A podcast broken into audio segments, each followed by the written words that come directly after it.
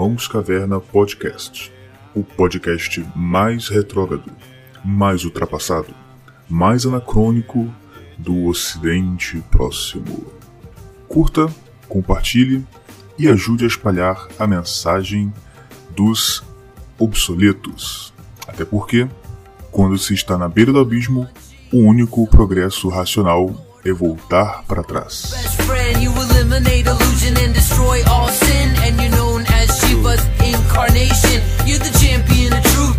Muito bem, estamos ao vivo, em definitivo, para mais um episódio do Irmãos Caverna. E hoje, como você pode olhar por esta figurinha aqui no canto, teremos ele, ele mesmo, o nosso guru. Não, não é ele ainda, É, é o discípulo. é o discípulo. Já tá bom. Se o, Somos se o Marcos entrar com uma foto, uma foto do Astro Lucas, aí tem que valorizar, hein? É real. Agora, como o Tião não, não usa o Twitter, né? Não tá nem aí, eu falo as coisas lá e não tá nem aí. Eu vou falar, eu vou ler para vou ler aqui o que eu botei no Twitter, porque eu achei que ficou legal. Então hoje o nosso Irmãos Caverna é com ele, o guru de todos nós, a reserva moral da astrologia brasileira, o perfil mais divertido do Twitter, o cara que me fez conhecer e gostar de sumô, a risada que todo mundo queria ter ouvido quando o Gugu ficou puto naquela live. É verdade.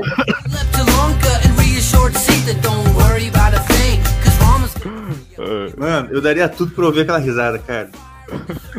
Quando ele falou, vai tomar no cu, rapaz. Ele, "Cá, cá, cá, cá, cá." Então, hoje nós temos nosso programa com ele, Marcos Monteire. Uh! Olá, boa noite, amigos. Boa Fala noite, aí. colegas. Todos Mar... e todas. Boa noite. Marcos que tá com, já está com um contrato fechado com a Globo. A Globo. Marcos Fala com o da Globo.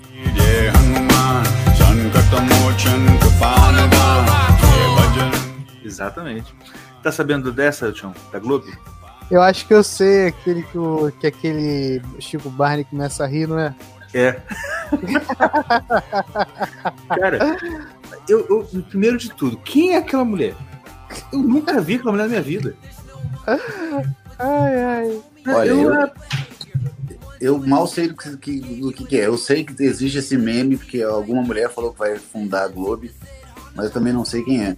Mas a Globo tá numa, numa, numa, numa- numa ladeira abaixo tão forte que eu acho que impossível. Eu- Não, não é, não, cara. Não é, não.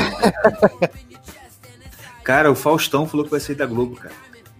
Diz que ele vai pra Globo. E- Aí botar no comentário, Faustão na Globo é real. Ele vai, vai ser o garoto propaganda. É, exatamente. Mas, gente, estávamos falando aqui, o nosso indefectível guru, sobre casos que a gente está ouvindo aqui de Covid, né, na- da galera. O nosso querido Diego Sami aqui é de Manaus, lugar acho que está mais brabo ra- atualmente, né, tirando São Paulo. Sim, brabo da situação do governador, também doido, né? É, E aí eu tava comentando que eu encontrei um dia desse um pastor da igreja que eu, que eu frequentava aqui. Aí ele me viu, ô rapaz, como é que você tá? Ah, tudo bem. Aí ele mandou assim, não. Ih, rapaz, eu tava, fiquei com Covid esses dias, rapaz. Eita, é mesmo, pastor? É. Quase morri. Eu falei, eita. Aí minha esposa perguntou, ah, o senhor, foi, senhor teve que ser entubado? Eu não, não senti nada, não. Não tive, não tive sintoma muito forte nenhum, não. Assim, Pô, ou você quase morre, ou você não sentiu nada. Como, como é que foi? Então você foi morrer de medo, né? ai, ai. É, é re- reação automática, né? A pessoa fala Covid e tem que falar, eu escapei por pouco. Aí como é que foi? Não, foi tranquilo. Colo- Coloca isso e aquela pessoa que escuta jornal todo dia. Fica assistindo Covid no plantão 24 horas de Covid. A cabeça dela deve ficar mil, cara. Por que que o... Não, não, não, pô, vamos parar o podcast aqui. Para.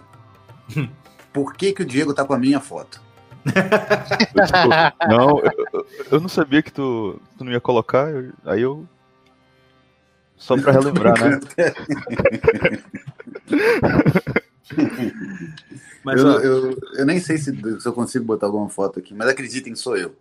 Tá? Vocês estão assim. Quem não voz. conhece também não. E quem não me conhece também não faz diferença. Não me conhece, ser eu, não ser eu, vai ser igual. como eu tava falando aqui, o Marcos é o dono daquela risada inaudível que todo mundo queria ter ouvido quando o Gugu xingou o cara na, na- no chat lá. Bom, graças a Deus que não dá pra ouvir, porque eu ia ter estragado aqui. É aquele momento. É mesmo. Foi muito, muito inusitado. assim. Não é que eu não acredite que o Gugu é capaz de falar palavrão, eu já tinha ouvido ele falar antes, mas ele estava todo compenetrado. Olha, não, porque a pessoa tem que se fazer isso, mas olha aqui o chat. Lá do Plínio Correia de Oliveira, não sei o quê. Mano, ele ficou putaço, assim. Fiquei. Mano, ele ficou, ficou muito puto. Mas eu tava, eu tava falando com o Tião um dia desse. Eu entendo um pouco o Gugu, porque eu já ouvi alguém falando, ou ele mesmo falando, que ele sempre dá aula fazendo uma live com alguém, porque ele não consegue falar pra câmera sozinho, né? Ou se, se- ou, ou ouvir isso em algum lugar. E esse comportamento dele na, na- na- E ele, em outras lives, também ele interage com o chat. Ele não deixa de passar em branco, não, igual aqui a gente deixava muito, né? Tipo Assim, quando tava na, na Shockwave Rede, né? Rolava paquera, cantada no chat, eu não tô nem aí. Mas porque pro Gugu, como ele não, não é um cara muito de mexer com internet, né? Ele só tá lá quando ele tá dando aula. Ele, eu acho que ele, assim, ele não tá contaminado com esse vício, tá ligado? Digital, de achar que aqui é só uma figurinha que tá falando. Ele sabe que é gente que tá falando. Então, se ele tá vendo ali, é como se alguém interrompesse a aula e falasse do Plínio. Então ele falou assim: não, rapaz, é, que tu tá entendendo o que eu tô falando? Uhum. É isso aí. Eu acho que é meio isso aí, porque é- ele não consegue não interagir com o chat, entendeu? E não sei se vocês falaram quem é o Gugu antes, mas a gente está falando do grande, maravilhoso professor Luiz Gonzaga de Carvalho Neto. Exatamente. filho genial do Olavo de Carvalho. Segundo o próprio Olavo, alguém uma vez, eu acho que no, fe- no Facebook, eu- olha, ah, mas não sei quem ouviu o Gugu falando e ele é melhor que você, é, esperando o Olavo falar alguma coisa. O Olavo é mesmo. É melhor que eu mesmo. Se eu criasse filho para ser pior que eu, eu tinha, tinha fracassado. fracassado. É para isso que eu criei eles. Tem, um, tem uma aula, tem uma aula do Olavo em 2003, aí tem um Gugu falando lá, apresentando o curso de cosmologia dele, de astrologia lá, e ele mesmo dando a explicação lá na frente pro pessoal, assistam o meu curso, não sei o quê, porque eu nem sei o que é o meu curso, mas assistam que vocês vão gostar. E a voz dele era meio que, eu não sei, tipo um Flávio Morgenstern assim, entendeu? Muito massa. Eu, eu- eu- um um das, dos motivos de eu ter começado a estudar astrologia foi o banner do curso do Gugu e do Pedro Sete Câmara no site do Olavo. Porque eu achava, como quase todo mundo que não estudou astrologia acha, que era uma bobagem sem fim. E o que a gente lê na, na- Uhum. na- no, no jornal e muito astrólogo na internet é uma bobagem. Uhum. Mas aí eu comecei a ler, no- era no Globo ainda, eu ainda, era, ainda morava no Rio. E esse sujeito que escrevia no Globo, escrevia maravilhosamente bem, e botavam na época, foi em 96, 97, comecei a ler o Olavo, era na mesma página, era ele, o João Baldo Ribeiro, que, independente do, do que vocês acham, da, quem está ouvindo as posições políticas dele, é um sujeito que escreve maravilhosamente bem, Uhum. e o Dom Lourenço de Almeida Prado, o, o ex-reitor do, do Colégio de São Bento, do Rio de Janeiro, que também escreve que é uma maravilha. E o Olavo conseguia se destacar naquela página. Uhum. Aí você começa a ver o cara e eu, bom, começo de faculdade, meio assim, assim todo mundo no começo de faculdade é meio, se não esquerdista, pelo menos simpático ao esquerdismo. Eu nunca fui comunista, assim, mas Uhum. tem aquelas ideias você meio que concorda, porque todo mundo concorda, você nunca pensou muito naquilo. Sim. E, pô, o cara católico fala de rezar e, fa e começou a, e fala daquelas coisas com- da- esquisitas sobre a esquerda e sobre eh, o, o desastre cultural no Brasil. Aí tu fica pensando, pô, ele tem alguma razão. Aí, come- aí comecei a ler o site dele, aí tá lá. Ele falando de- bem de astrologia. Eu falei, não, eu devo estar ficando maluco, cara. Que tô lendo maluco que fala bem de astrologia. Aí eu comecei a procurar e começou a fazer sentido, eu vi o banner. Mas eu sou lento, né? Eu demoro para fazer as coisas. Eu acho que o banner era de 97, 98. Eu fui fazer o curso já em 2001, 2002. O Gugu já não dava mais o curso, quem dava era só o Pedro. O curso É o Gugu coisa- montou. coisa Mas se eu não tivesse lido, eu não, não teria começado a estudar astrologia. Desculpa, eu te Uhum. cortei. Fala aí. Não, não, eu falei coisas melancólicas, a lentidão e tal. Ah, sim, eu demoro para fazer as coisas. Eu sempre fui assim. Eu já me acostumei comigo mesmo. Não adianta, eu não faço nada muito rápido. Uhum. É, mas tem aquele, o, o outro lado que, de melancólico também. Você começa a fazer um negócio, você fica um tempão fazendo. É, exatamente. É inércia para começar, inércia para parar. É, eu tava pensando nisso, assim, é, é bem a inércia mesmo. Pra começar um sufoco, mas também quando começa não para, não para, vai, vai, vai, vai, vai. É a inércia mesmo. Eu não estou falando que todo mundo do signo de touro é assim, por favor, quem estiver me ouvindo. Mas o símbolo do touro é muito bom para entender isso. assim. O touro fica parado lá aquele tempão comendo grama. Aí, quando ele finalmente se irrita com alguma coisa, ele Uhum. corre atrás um tempão, ele não esquece facilmente. É verdade. Você vê isso nas touradas mesmo, né? Tipo assim, o, o bicho fica, vai, vai, vai, vai, vai, vai, e não perde energia, é incrível. Sim. É, um, é uma bolinha de. de- é um, sei lá, uma pedra que se move, mas quando começa a se mover, não para de se mexer também. É verdade. Mas estava falando aí, quando você na, no início da faculdade, começou a ler o Lavo, viu o site e foi. E aí, Quando, eu ah, é, quando foi fazer o curso, já era o Pedro Sete que estava dando. É, mas assim, foi o Gugu que eh, montou, pelo menos que montou junto com o Pedro. E aí eu, eu descobri que o Pedro estudava com o John Froley e comecei, fui procurar as coisas do John Froley na internet e fiquei apaixonado pelo que ele escrevia. E Tu estudou essa, essa apostila Introdução ao Simbolismo Astrológico do Luiz Gonzaga, né? Sim, na época era a apostila era dividida em três módulos, cada um com quatro lições. Eu fiz os exercícios das lições até o final. Demorei um tempão para fazer também, mas fiz. Tu chegou a Na estudar aquele de astro, astrocaracteriologia do Olavo? Eu li há muito tempo atrás. Nunca cheguei a estudar, nunca fiz nenhum curso. Não sei nem se o Olavo deu algum curso online sobre isso. Acho que ele deu uma série de aulas ao vivo há muito tempo atrás. E achei um negócio interessante, mas eu confesso que eu não sei muito, não. Eu acho que hoje em dia, quem gosta de falar isso entende bem é o outro filho dele, o Davi. Mas eu não. não é, assim, eu sei mais do que nada, mas é muito pouco mais do que nada sobre aquilo. Nessa última aula do Coffee agora, é a 552, eu acho, ele fala um pouquinho sobre isso. E ele diz que a pessoa.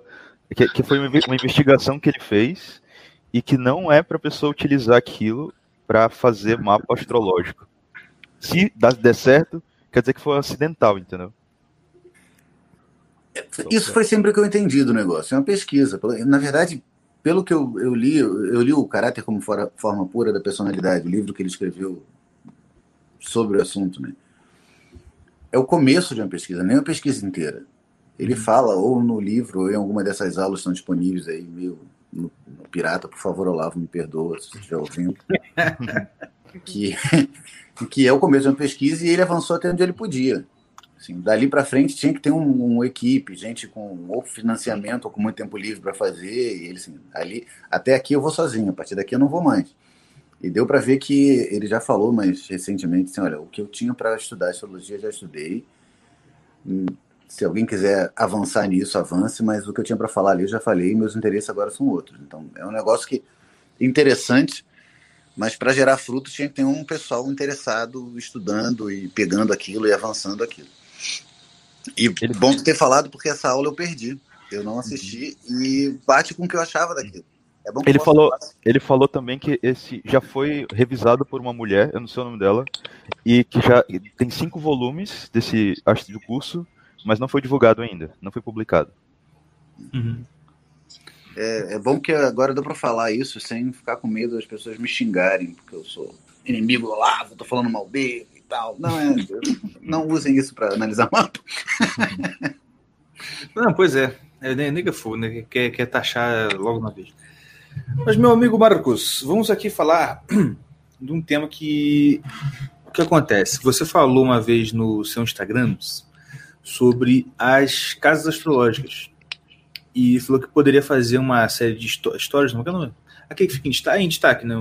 Histórias em destaque lá. Assim, E o Tião, mais que depressa, foi lá e comentou que a gente poderia fazer um episódio sobre o assunto. E aqui estamos nós. Ah, e vocês esqueceram de me avisar isso previamente, legal. Eu Caraca, pensei que vocês tinham ganhado com ele no Instagram, Tião. pô, mas tem anos, filho. É, não, mas tudo bem. Pô, Assim, bom. é, Vocês querem que eu fale sobre as casas? Tudo bem, não tem problema. Eu não vou deixar passar piada, né? Deixa eu pegar um energético, deixa eu ficar aqui mais 5 horas, vai falar.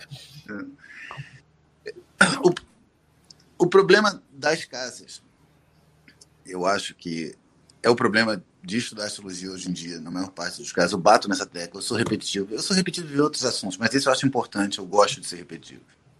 É que as pessoas começam a estudar astrologia, principalmente o pessoal que começou a estudar astrologia moderna, como se essas coisas fossem só listas que você tem que decorar. Não. Aqui estão os planetas, eles significam isso. Aqui estão as casas, elas significam isso. Aqui estão os signos, eles significam isso. Decora isso e depois a gente vai brincar de montar esses, essas coisinhas uma com a outra.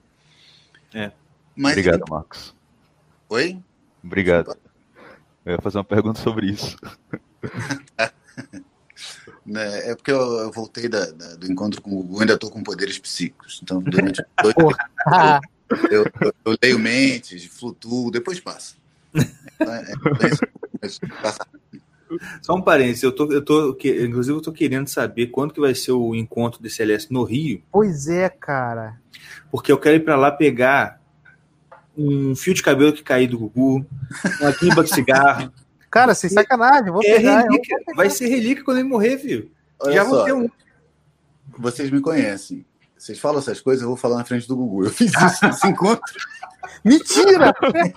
Eu, é, um amigo nosso, é, eu fui com um amigo que mora aqui perto, e a gente encontrou com outro amigo lá, e tinha um tempo para matar, uma meia hora. Falei, vamos tomar um café no shopping. né? Tinha um shopping muito próximo do lugar do encontro. Uhum. E o, o- esse amigo falou: Não, eu tenho que comprar uma mesa, porque minha escrivaninha eu comprei pela internet, é uma porcaria, tem a loja aqui, eu consigo ver. E ele morava ali perto. Aí ele foi, escolheu, aí ele ficou brincando. é, não, eu tenho que pedir pro Gugu benzer essa mesa para mim. Eu acho que vou pedir pro Gugu tomar café, encostar a caneca na mesa. Ele tá esperando o Gugu chegar.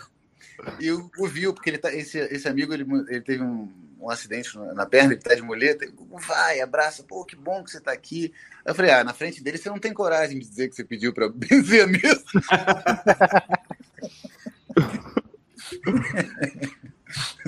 Mas pode deixar, eu, eu prometo que eu vou tentar me segurar. É o máximo que eu posso prometer. Não, se você, você pode até se não segurar, mas se você conseguir alguma relíquia dele, tá bom. É, tá bom pra caramba.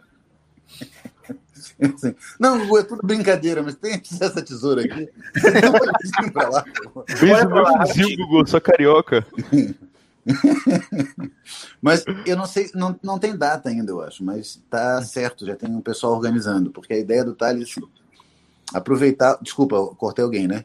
Não, não, pode falar. Não, tu mesmo. Então vamos lá. Ele, olha, alguém do, do lugar tem que organizar. Até eu tinha um pessoal tentando organizar em Florianópolis, ele pediu para fazer o contato.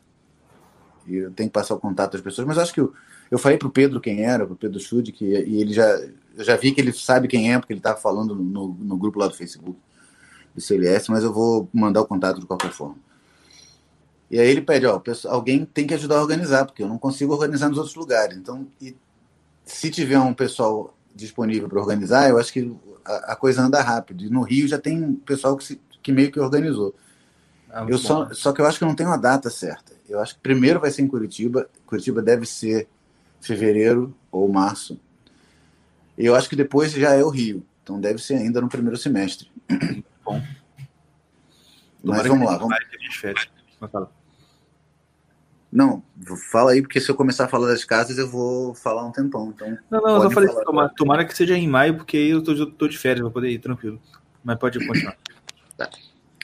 é o seguinte: o que, que são as casas? Onde é que, ela, onde é que elas estão? É, Os signos são divisões ideais da esfera celeste. A esfera celeste, para não, não entrar em muitos detalhes, é aquela bola que parece girar na nossa cabeça quando a gente está fora de casa. Ah, mas ela não existe, é só uma ilusão. Legal, então aquela ilusão lá, tá? que é, é o que você vê. Uhum. Ela parece girar de leste para oeste, numa velocidade de 24 horas por revolução completa. Ela dá uma, faz uma revolução completa em 24 horas.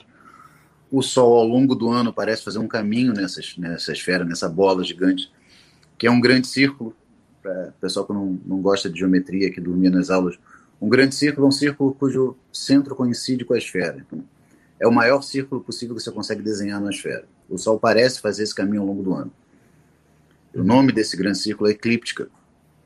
Os signos são divisões de um cinturão, de uma faixa em volta dessa eclíptica, é, que se a gente chama de zodíaco. Hum. Então, eles são divisões dessa esfera nela mesma. Por isso que você fala, ah, o Sol entrou em Ares. Então, ele entrou em Ares para o mundo todo, não entrou em Ares para mim, que mora é aqui no Sul, e está em outro signo para vocês que estão aí no Rio de Janeiro, ou, sei lá, em qualquer outro lugar que vocês estejam ouvindo a gente. Que o podcast, podcast Os Irmãos Caverna é sucesso mundial, deve ter gente no Japão agora ouvindo, Com certeza. na, na Bulgária, na, na Europa Oriental. Podem não estar entendendo, mas estão ouvindo. Provavelmente não tá entendendo. Mas as casas, elas derivam da perspectiva do ser humano na Terra. Enquanto o Sol tem áreas, tem áreas para o mundo todo, a gente tem essa experiência, mesmo que não, não, não estejam acostumados a ver o céu de noite, você tem experiência que o Sol às vezes está baixinho no céu, nascendo no horizonte, às vezes está lá em cima na cabeça, doendo a, a careca, às vezes está do outro lado e às vezes não está em lugar nenhum. Você olha, é de noite. Quando o sol sumiu, o nome desse, desse período, não sei se vocês sabem, é noite. pois é. E vocês, todo mundo que está ouvindo sabe, mesmo, mesmo o pessoal terraplanista que esteja ouvindo a gente, que isso varia de um lugar para o outro. né? Pode estar de noite aqui, de dia em outro lugar. E ainda pode estar no começo do dia em outro, no final do dia em outro. Ou seja, a posição do céu, da- da- dos corpos celestes no céu, embora seja a mesma com relação à própria esfera, eles estão lá, ou vocês acham que é só uma ilusão, aquela ilusão é constante para qualquer lugar da esfera, para qualquer lugar do mundo, se a Lua está numa determinada posição com relação a essa esfera, ela está nessa posição para o mundo todo. Ele é, é, é, esse, o céu mostra pedaços diferentes para a gente, dependendo do lugar em que a gente está. Se você se imaginar em pé, se você olhar para o céu,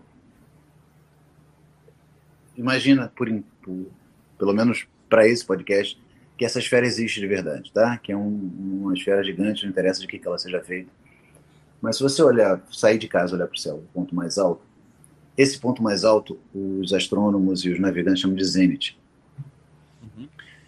E existe, vamos imaginar um ponto oposto ao zênite, como se você olhasse para baixo, para os pró- próprios pés e conseguisse ver através da Terra. Ou se você, para ser um pouquinho mais preciso, esse eixo que passa por você quando você está em pé, e que passa pelo centro da Terra. Para cima, ele corta a esfera num ponto chamado zênite, para baixo, corta a esfera num ponto chamado nadir. Esses dois pontos, para efeito de cálculo, não é tão preciso assim, mas em tese, eles são exclusivos de você. O topo do céu para você não é exatamente o topo do céu de alguém que esteja do seu lado. Você olhar para o céu, ó, esse ponto é o ponto mais alto. Se outra pessoa estiver a 10 metros de você, esse ponto é o ponto mais alto. Então, essa, esse, entre aspas, o ponto mais alto do céu o ponto mais baixo do céu andam com você. Estão o tempo todo mudando conforme você se muda. E se vocês já foram, já observaram isso na praia ou um lugar descampado que não tenha morro, muita árvore ou muito prédio, o horizonte também se move com vocês. Vocês sabem, vocês não conseguem chegar no horizonte. Né? É uma ilusão, é a junção do, da, terra com o céu, aquele que parece, se você não tiver nada muito próximo de você, parece um círculo. E se você andar, ele anda com você. Então, tanto o horizonte quanto esse eixo, zênite nadir, o ponto mais alto, mais baixo do céu, eles são exclusivos de um, de um ponto definido na Terra. Qualquer lugar que você esteja, aquilo ali é exclusivo daquele ponto. Vocês conseguem perceber isso? Você está andando, o ponto mais alto do céu para você vai andando junto com, com você. Você está na praia ou numa fazenda, num campo longe, o horizonte vai andando à medida que você anda. Uhum. Marcos, Pois eu posso bem. fazer uma pergunta? Claro, Por exemplo, aqui, aqui tem um lugar aqui perto de casa, uma ladeira, que eu sempre passo por ela e eu começo a ter umas percepções é, interessantes ali, entendeu? Só de andar naquele lugar, depois eu vou para casa e acaba. E esse pode ser um exemplo disso, de- desse ponto alto? Bom, A princípio, o ponto alto mudaria, mesmo que você não estivesse mudando a altura, né? Uhum. Porque esse eixo, como se ele, ele vai simbolicamente do ponto mais alto do céu até o mais baixo, passando por cima da Terra, se você tiver um ponto no topo da montanha ou num, num vale, ele seria igual. Eu acho que É descer o- uma ladeira muda, muda o céu que, como você vê, mas em outro sentido, porque você vai mudando, eh, como é que eu posso falar, os obstáculos que, que estão na frente de você para você ver o céu. Uhum. Mas em relação ao ponto lá, o Zenit não muda, porque você não, muda você tá perto, mais perto dele ou mais longe dele. Não, exatamente. Porque no, no modelo tradicional, pelo menos, vamos esquecer o modelo tradicional. No, no modelo visual do cosmos, como ele parece para a gente, a Terra, você percebe que ela é pequenininha com relação ao céu. Uhum. Ela é muito maior que, que, que a Terra. Pois é, esses pontos, eles, num certo sentido, dividem o que você vê do céu de acordo com a sua posição. Para qualquer lugar que você esteja, tem um, um lado do céu, vamos dizer, a oeste de você, um a leste de você, um acima da sua cabeça e um abaixo. É como se você, pela a sua posição, dividisse, dividisse o céu em quatro quadrantes Uhum. para qualquer lugar que você estiver no mundo. Então, essa é a base das, da divisão das casas. Os pontos não são exatamente iguais, em tirando lugares muito especiais do mundo, ao Zenit e ao Nadir. Mas um- o, o meio-céu que as pessoas que, que a gente ouve falar, a casa 10, ela está associada. Eu não vou entrar em detalhe de cálculo, mas está associada ao Zenit. O fundo do céu está associado ao Nadir. O ascendente está associado ao horizonte leste e o descendente ao horizonte oeste. Casa 1 é o ascendente, está associado ao, horizonte leste. A casa 7, o descendente, está associado ao horizonte oeste.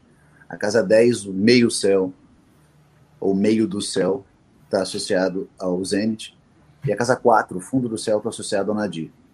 Esses quatro pontos, ou para ficar linguajar um pouquinho mais técnico, esses quatro meios, esses quatro semicírculos, porque o horizonte pode ser considerado também um grande círculo, não um horizonte visual, um horizonte ideal, uma projeção dele que passa, que, que bata com, com o centro da Terra.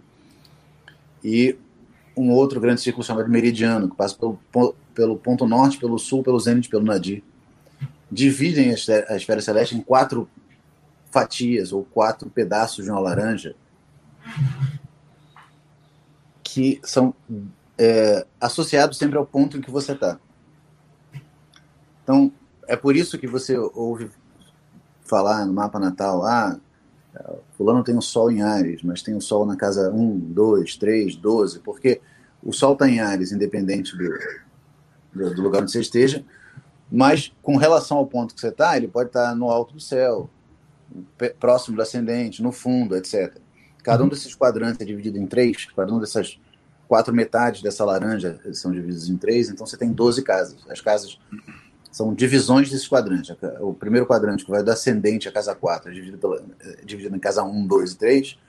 O segundo, que é da casa 4 ao 7, em é, 4, 5, 6. O terceiro, da 7 a 10, é 7, 8 e 9. E o último, da 10 a 12, é 10, 11 e 12. Certo. Então, essa divisão, não vou entrar em detalhes de divisão, mas são, sim, são 12 pedaços do céu inteiro, divididos de acordo com a posição que você está. Uhum. Então, qual é o simbolismo disso? Você está dividindo o céu conforme você. Então, elas são assuntos da vida, são divisões desses símbolos de acordo com as suas particularidades. É por isso que as casas são assuntos da vida no mapa natal. Porque você. É como se os signos fossem a divisão da esfera nela mesma, independente de onde você esteja, e as casas fossem uma divisão relacionada à sua posição. Então, o céu é o mesmo para todo mundo, mas ele não, não, não aparece o mesmo para cada uma das pessoas. Então, as casas são fundamentalmente elas são diferentes dos signos por causa disso. As pessoas, ah, a casa é 12, são 12 casas, são 12 signos, é a mesma coisa. Não é. Não. E eu não sei se quer que eu fale rapidinho do, simbol, do significado de cada uma, acho que vai ficar talvez meio cansativo. Posso te fazer uma pergunta antes? Pode, claro. Alguém quer fazer uma pergunta antes? O Tião, com Não. o seu caverna? Não, Pode fa- pode fazer a sua, depois eu faço. Tá. também. É uma pergunta assim. Porque assim, é, os, os planetas, eles. de- eu não sei se eu estou certo, mas eles derivam de, de é, contos mitológicos, certo? As casas também, por exemplo, elas vão ter isso também? Vão ter um conto para cada casa, assim? Hum, tipo, os, sei lá, planetas assim- não, os planetas não derivam de, de Não derivam?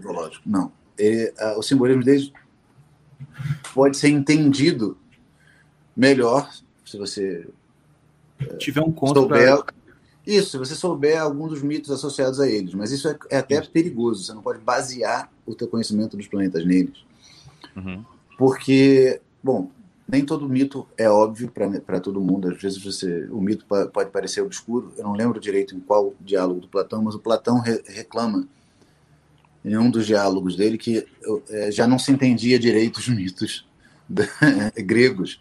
Nossa, Bom, naquela se época. ele, é, se ele, dois mil não sei quantos anos atrás, já não entendia, a gente não tem muita segurança de entender muito melhor que ele. É. É, mas o simbolismo dos planetas deriva em, primeira, em, em, em primeiro lugar da aparência deles. Uhum. Isso é importante. Eu acho que. Eu, eu mencionei o C.S. Lewis em algum do- do- do- dos podcasts já, eu acho. Sim, acho que sim. E o C.S. Lewis faz um. um- Sim, com certeza você falou, é. Vai falar. sim, o, o- Os sete o- livros dele e tal. Sim, eles são, são associados aos sete planetas, mas o livro associado ao Sol e Júpiter, o simbolismo é mais ou menos. Não chega a ser invertido, mas é meio confuso, porque ele está pensando nos deuses grego, greco-romanos e no simbolismo eh, como Uhum. ciência acadêmica. Uhum. E aí, no, no- no livro, que eu não vou lembrar agora, associado a Júpiter, tem muita coisa de rei, de principal, que isso é uma atribuição do Sol. E você percebe isso olhando para o Sol. O Sol é obviamente diferente dos outros. O dia é quando eu brinquei mais cedo, mas assim, o dia é quando o Sol está acima do, do horizonte. A noite é quando ele está abaixo. Ele define o dia. Ele aparece, todo mundo some. É claro que ele representa o manda-chuva dos planetas. Júpiter é bonito, mas não, não compete com ele. Uhum. E se você se basear nos mitos greco-romanos, bom, Apolo é filho de Júpiter. Sim, Hélios é. é. tio de Júpiter, se eu não me engano. Não, é, não me reprove na minha história, mas Hélios é, é o, é tio dele, é irmão de, de, de Saturno, mas também está abaixo ontologicamente dele, na, na- na hierarquia do- dos deuses. E no céu não é assim. Mas vamos lá, desculpa, te cortei de novo. Eu lembro que eu lembro de você falando isso muito no, no livro, né? Porque você fala muito sobre até assim, sempre que você vai explicar o simbolismo, você lembra e você atenta para a questão da aparência, do que do que que você sente quando você vê aquela coisa. E aí, por exemplo, o, o- quando você começa a parar, e quando você começa a parar e observar os astros no céu à noite, você você realmente vê, tipo assim, cara, realmente você consegue identificar a beleza de Vênus aparecendo ali, né, a, a, a certa benignidade que Júpiter passa, aquela coisa vermelha lá de Marte, que realmente, pô, não tem como alguém não pensar em guerra, em morte isso aqui, entendeu?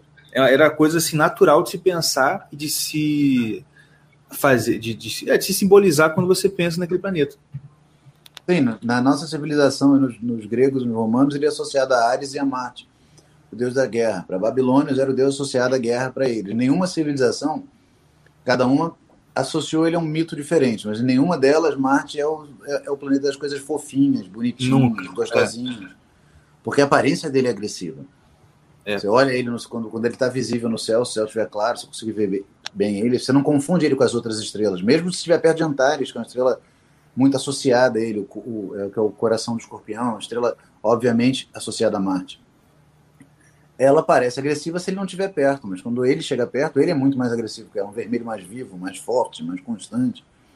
E a relação entre os planetas é interessante. assim, se todos os planetas fossem iguais a Saturno, Saturno não teria nada de especial, mas ele é mais fraco, ele parece mais distante que os outros, ele anda muito mais lento que os outros. A Lua dá a volta no zodíaco todo em 28 dias, mais ou menos.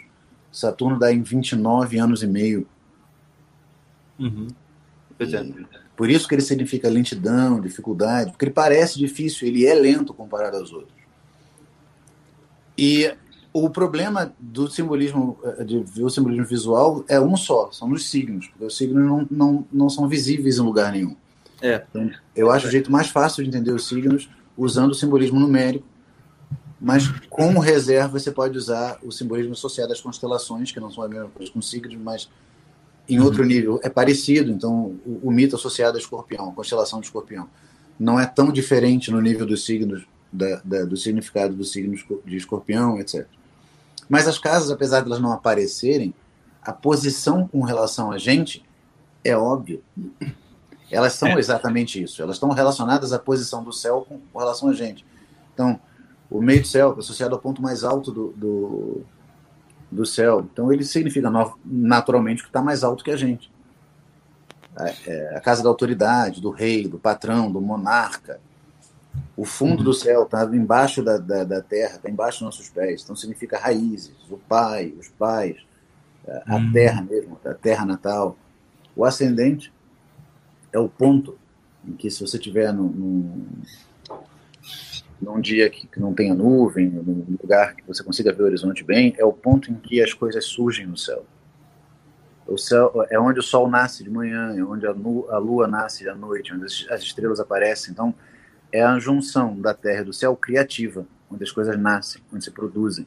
Então, ela está associada à pessoa que está nascendo no mapa natal, à pessoa que faz a pergunta no horário, está associado a, a, a, de forma mais próxima ao corpo dessa pessoa. Entendi. A, a significação é dela porque é onde as coisas estão nascendo. Então, está associada à pessoa que está nascendo. O descendente, apesar de ser, em tese, o lugar onde as coisas estão sumindo, ele não está associado à morte. Porque ele é Ah, não? oposto. Não.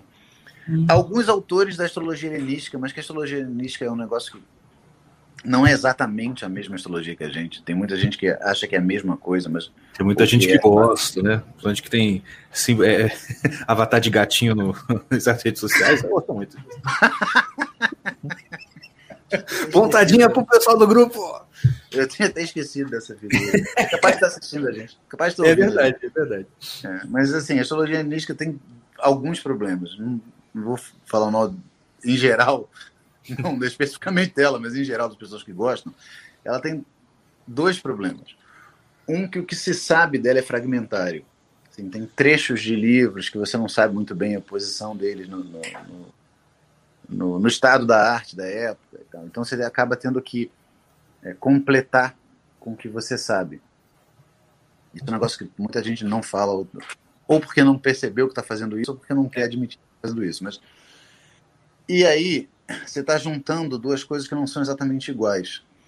Mas alguns autores da astrologia helenística, eu não vou lembrar agora o nome, associam a casa 7 à morte. Mas a casa 7, pelo menos na astrologia que se desenvolveu na civilização cristã europeia, desde o do final da antiguidade, eh, Idade Média, Renascimento, etc. A o, o, o significado mais comum da casa 7 é o que está oposto à casa 1. Oposto em todos. sem morte. Porque há nascimento, né? Sim, mas a- a- existem outros significados do oposto. Não oposto só no, no sentido de estar contra, mas está no mesmo nível Ah, sim, e sim. de frente. Então ela significa o cônjuge no mapa natal, as Uhum. pessoas com quem a gente se relaciona uh, uh, afetivamente e também os inimigos que estão no mesmo nível que a gente, opostos, do lado contrário do céu, os parceiros comerciais.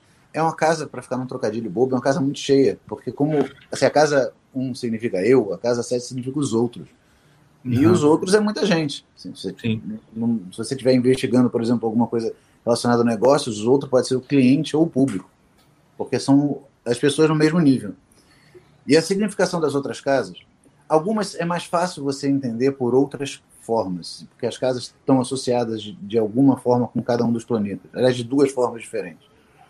Mas o significado fundamental delas está associado à relação delas com esses ângulos, com essas quatro casas principais, principalmente o ascendente. Então, a, a casa 2, que é a casa eh, que parece alimentar a um, porque pelo movimento primário, movimento, esse movimento geral aparente do céu, as coisas vão da 2 para 1. Um. Então, ela está associada às posses e também à alimentação. É como se fosse uma serva, um auxiliar da casa 1. A casa 3, ela é, é, pra, é de onde as coisas da casa 4 fluem. Então, ela, é, ela significa os outros ramos que vêm da casa 4. É uma, uma preparação para quatro, tipo isso? Não, é uma coisa que sai da 4 e não é a gente, porque nós somos um ramo da casa 4. Se a casa 4 é a terra natal, as origens, o pai, Hum. de certa forma somos um, um galho dela, algo Uhum. que sai de lá. Ah, casa sim. 3 é outra coisa que sai de lá. Então significa os irmãos e os parentes da mesma geração. Como a casa 4 pode significar terra natal também, ou o lugar onde você mora, o móvel, propriedade, ela também significa os vizinhos, a rotina. Por que, que a rotina? Porque a rotina é basicamente o que a gente faz todo dia para lidar com vizinhos e parentes e irmãos.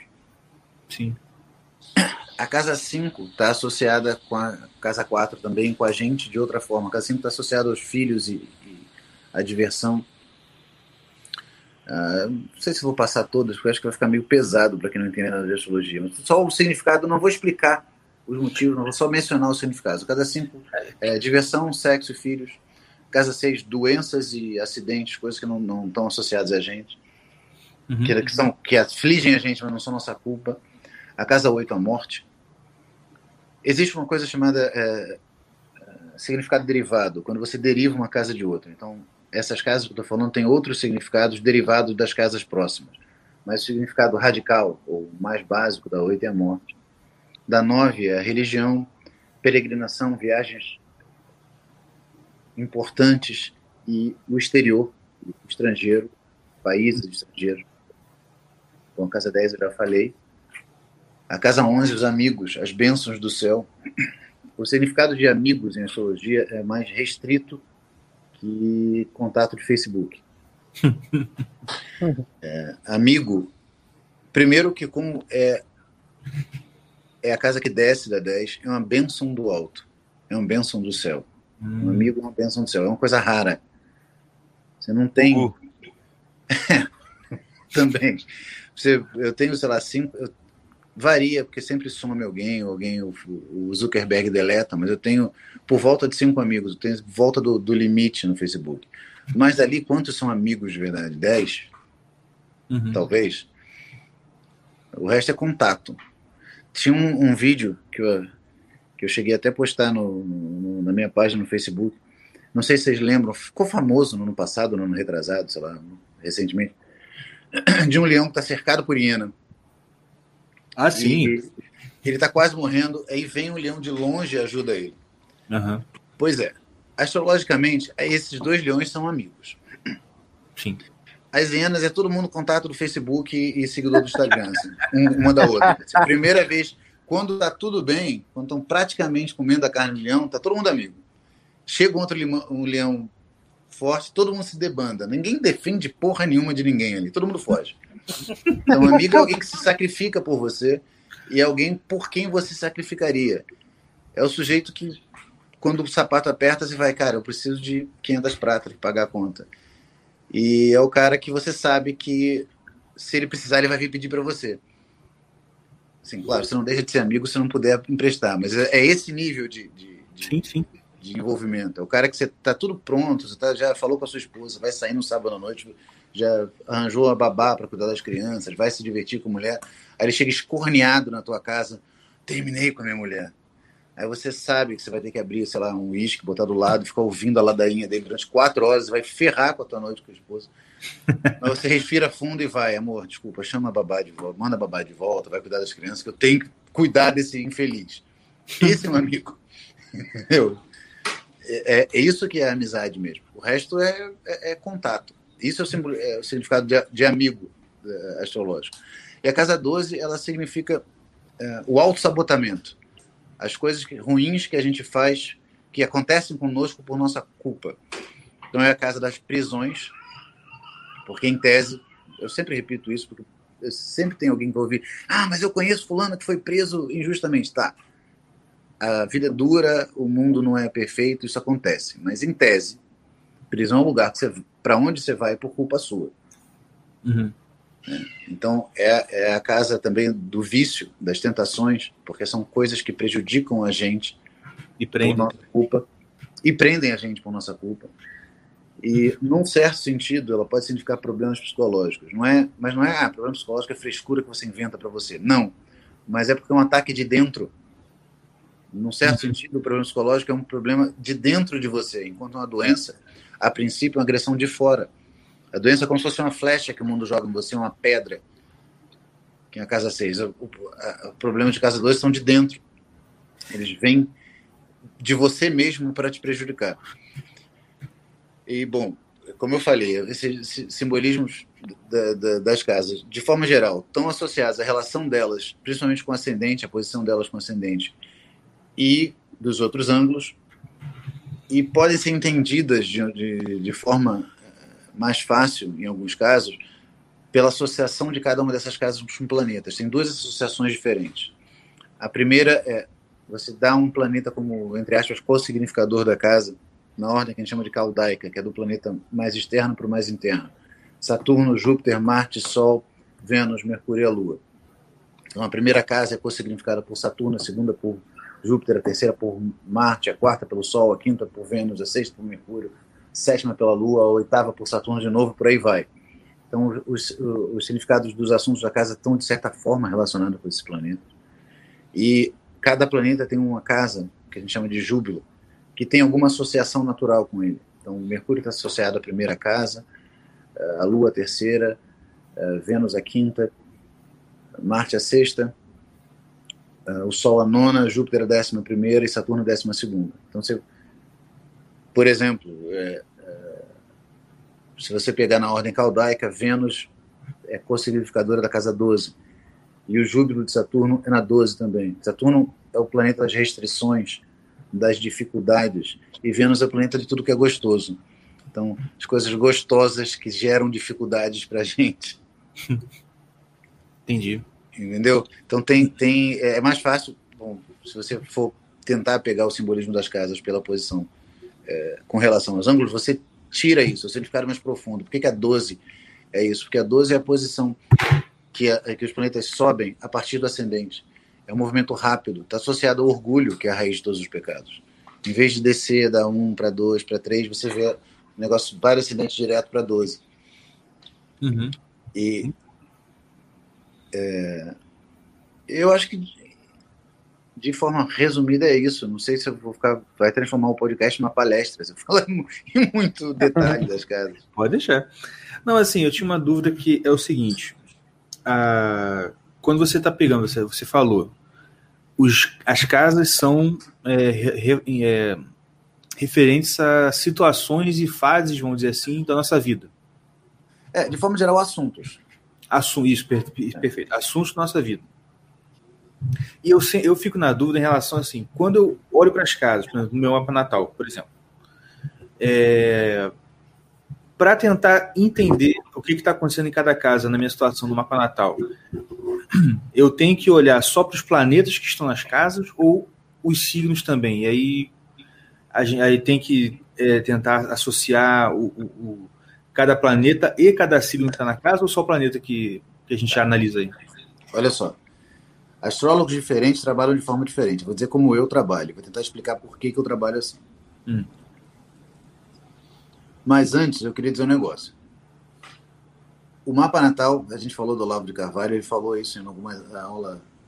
Quem está ouvindo, que é Olavete ou Emanuel Koff, ele falou em alguma das aulas, não lembro qual, mas acho que esse ano, ano passado, Hum. que tem um problema com grande parte das análises do, do- de mapa natal feito por astrólogos, que se o mapa natal não muda, a possibilidade do mapa natal não muda a vida toda, aquilo que está ali só pode significar coisas imutáveis na sua vida.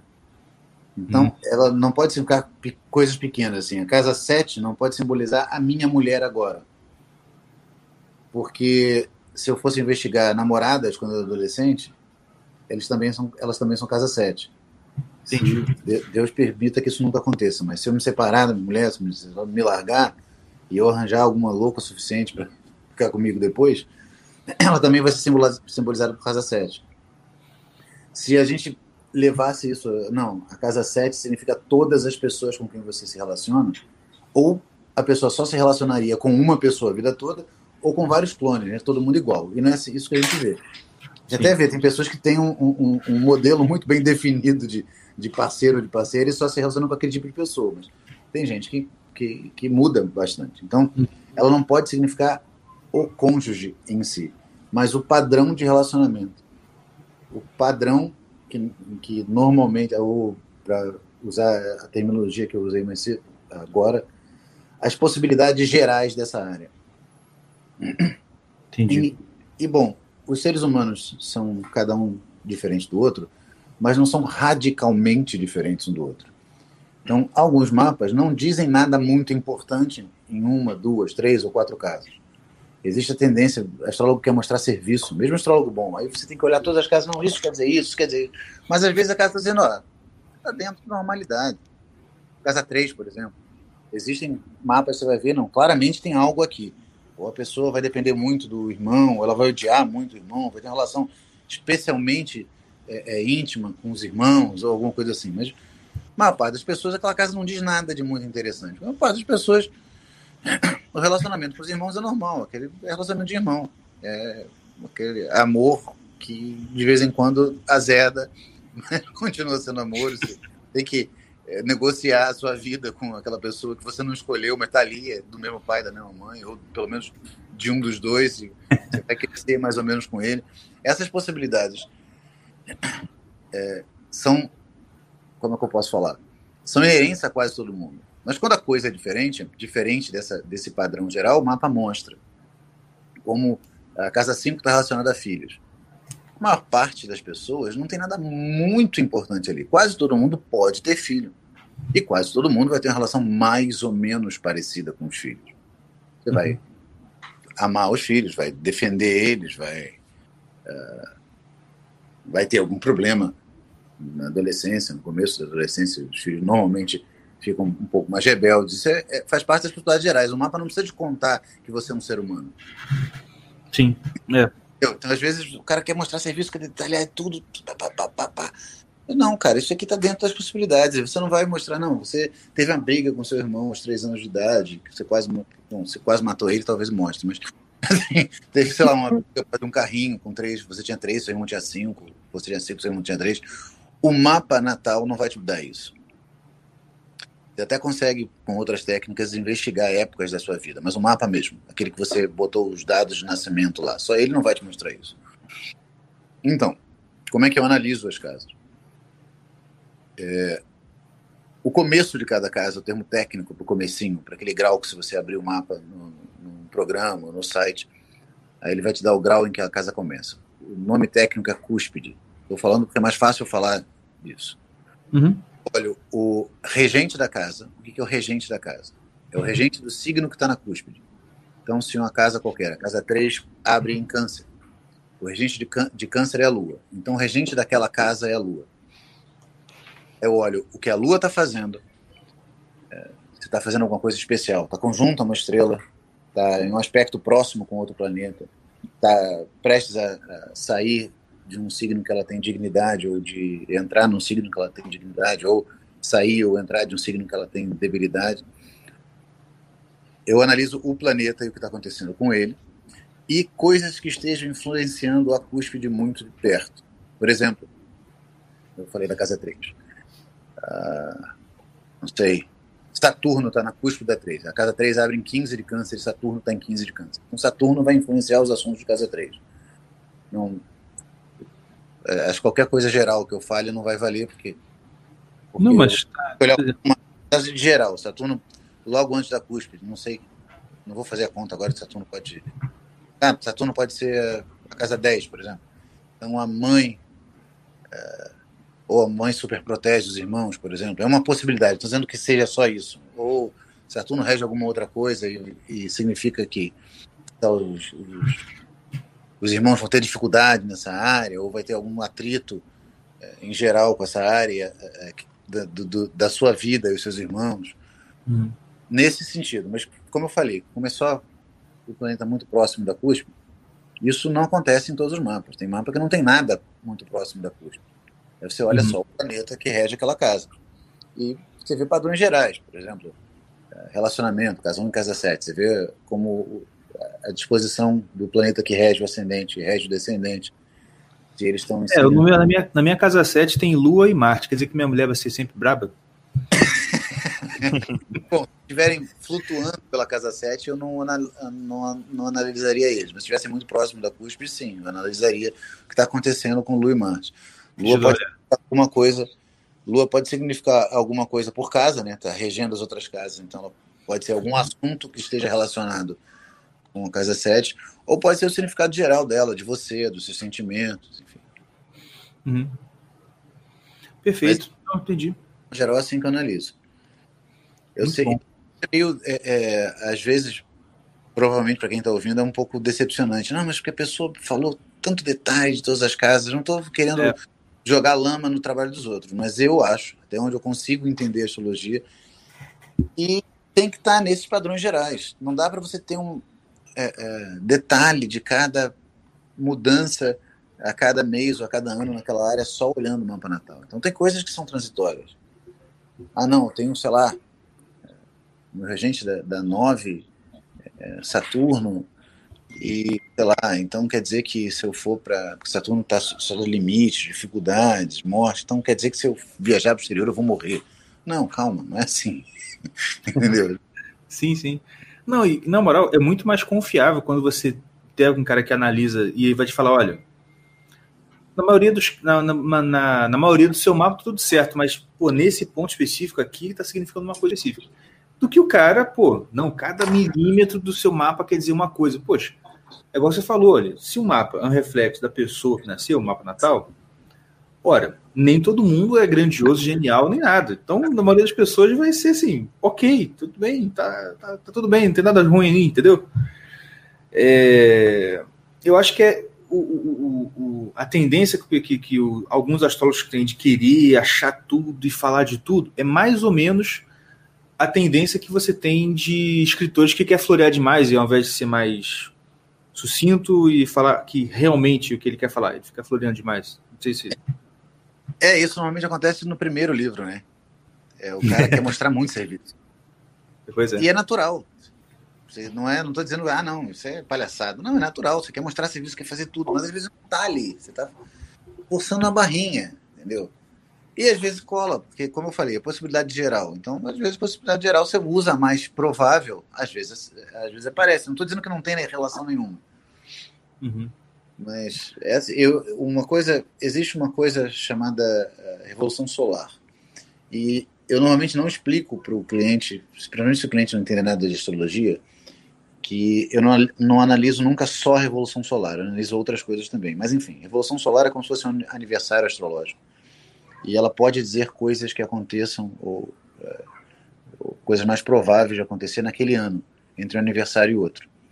É quando quando o pede- mapa vai se repetir, tipo isso? É, quando o Sol volta à posição que ele estava quando você nasceu. Ah, sim. Isso acontece. mais ou menos um ano. Então, Uhum. a revolução solar, a a- o mapa da revolução solar é sempre próximo do aniversário.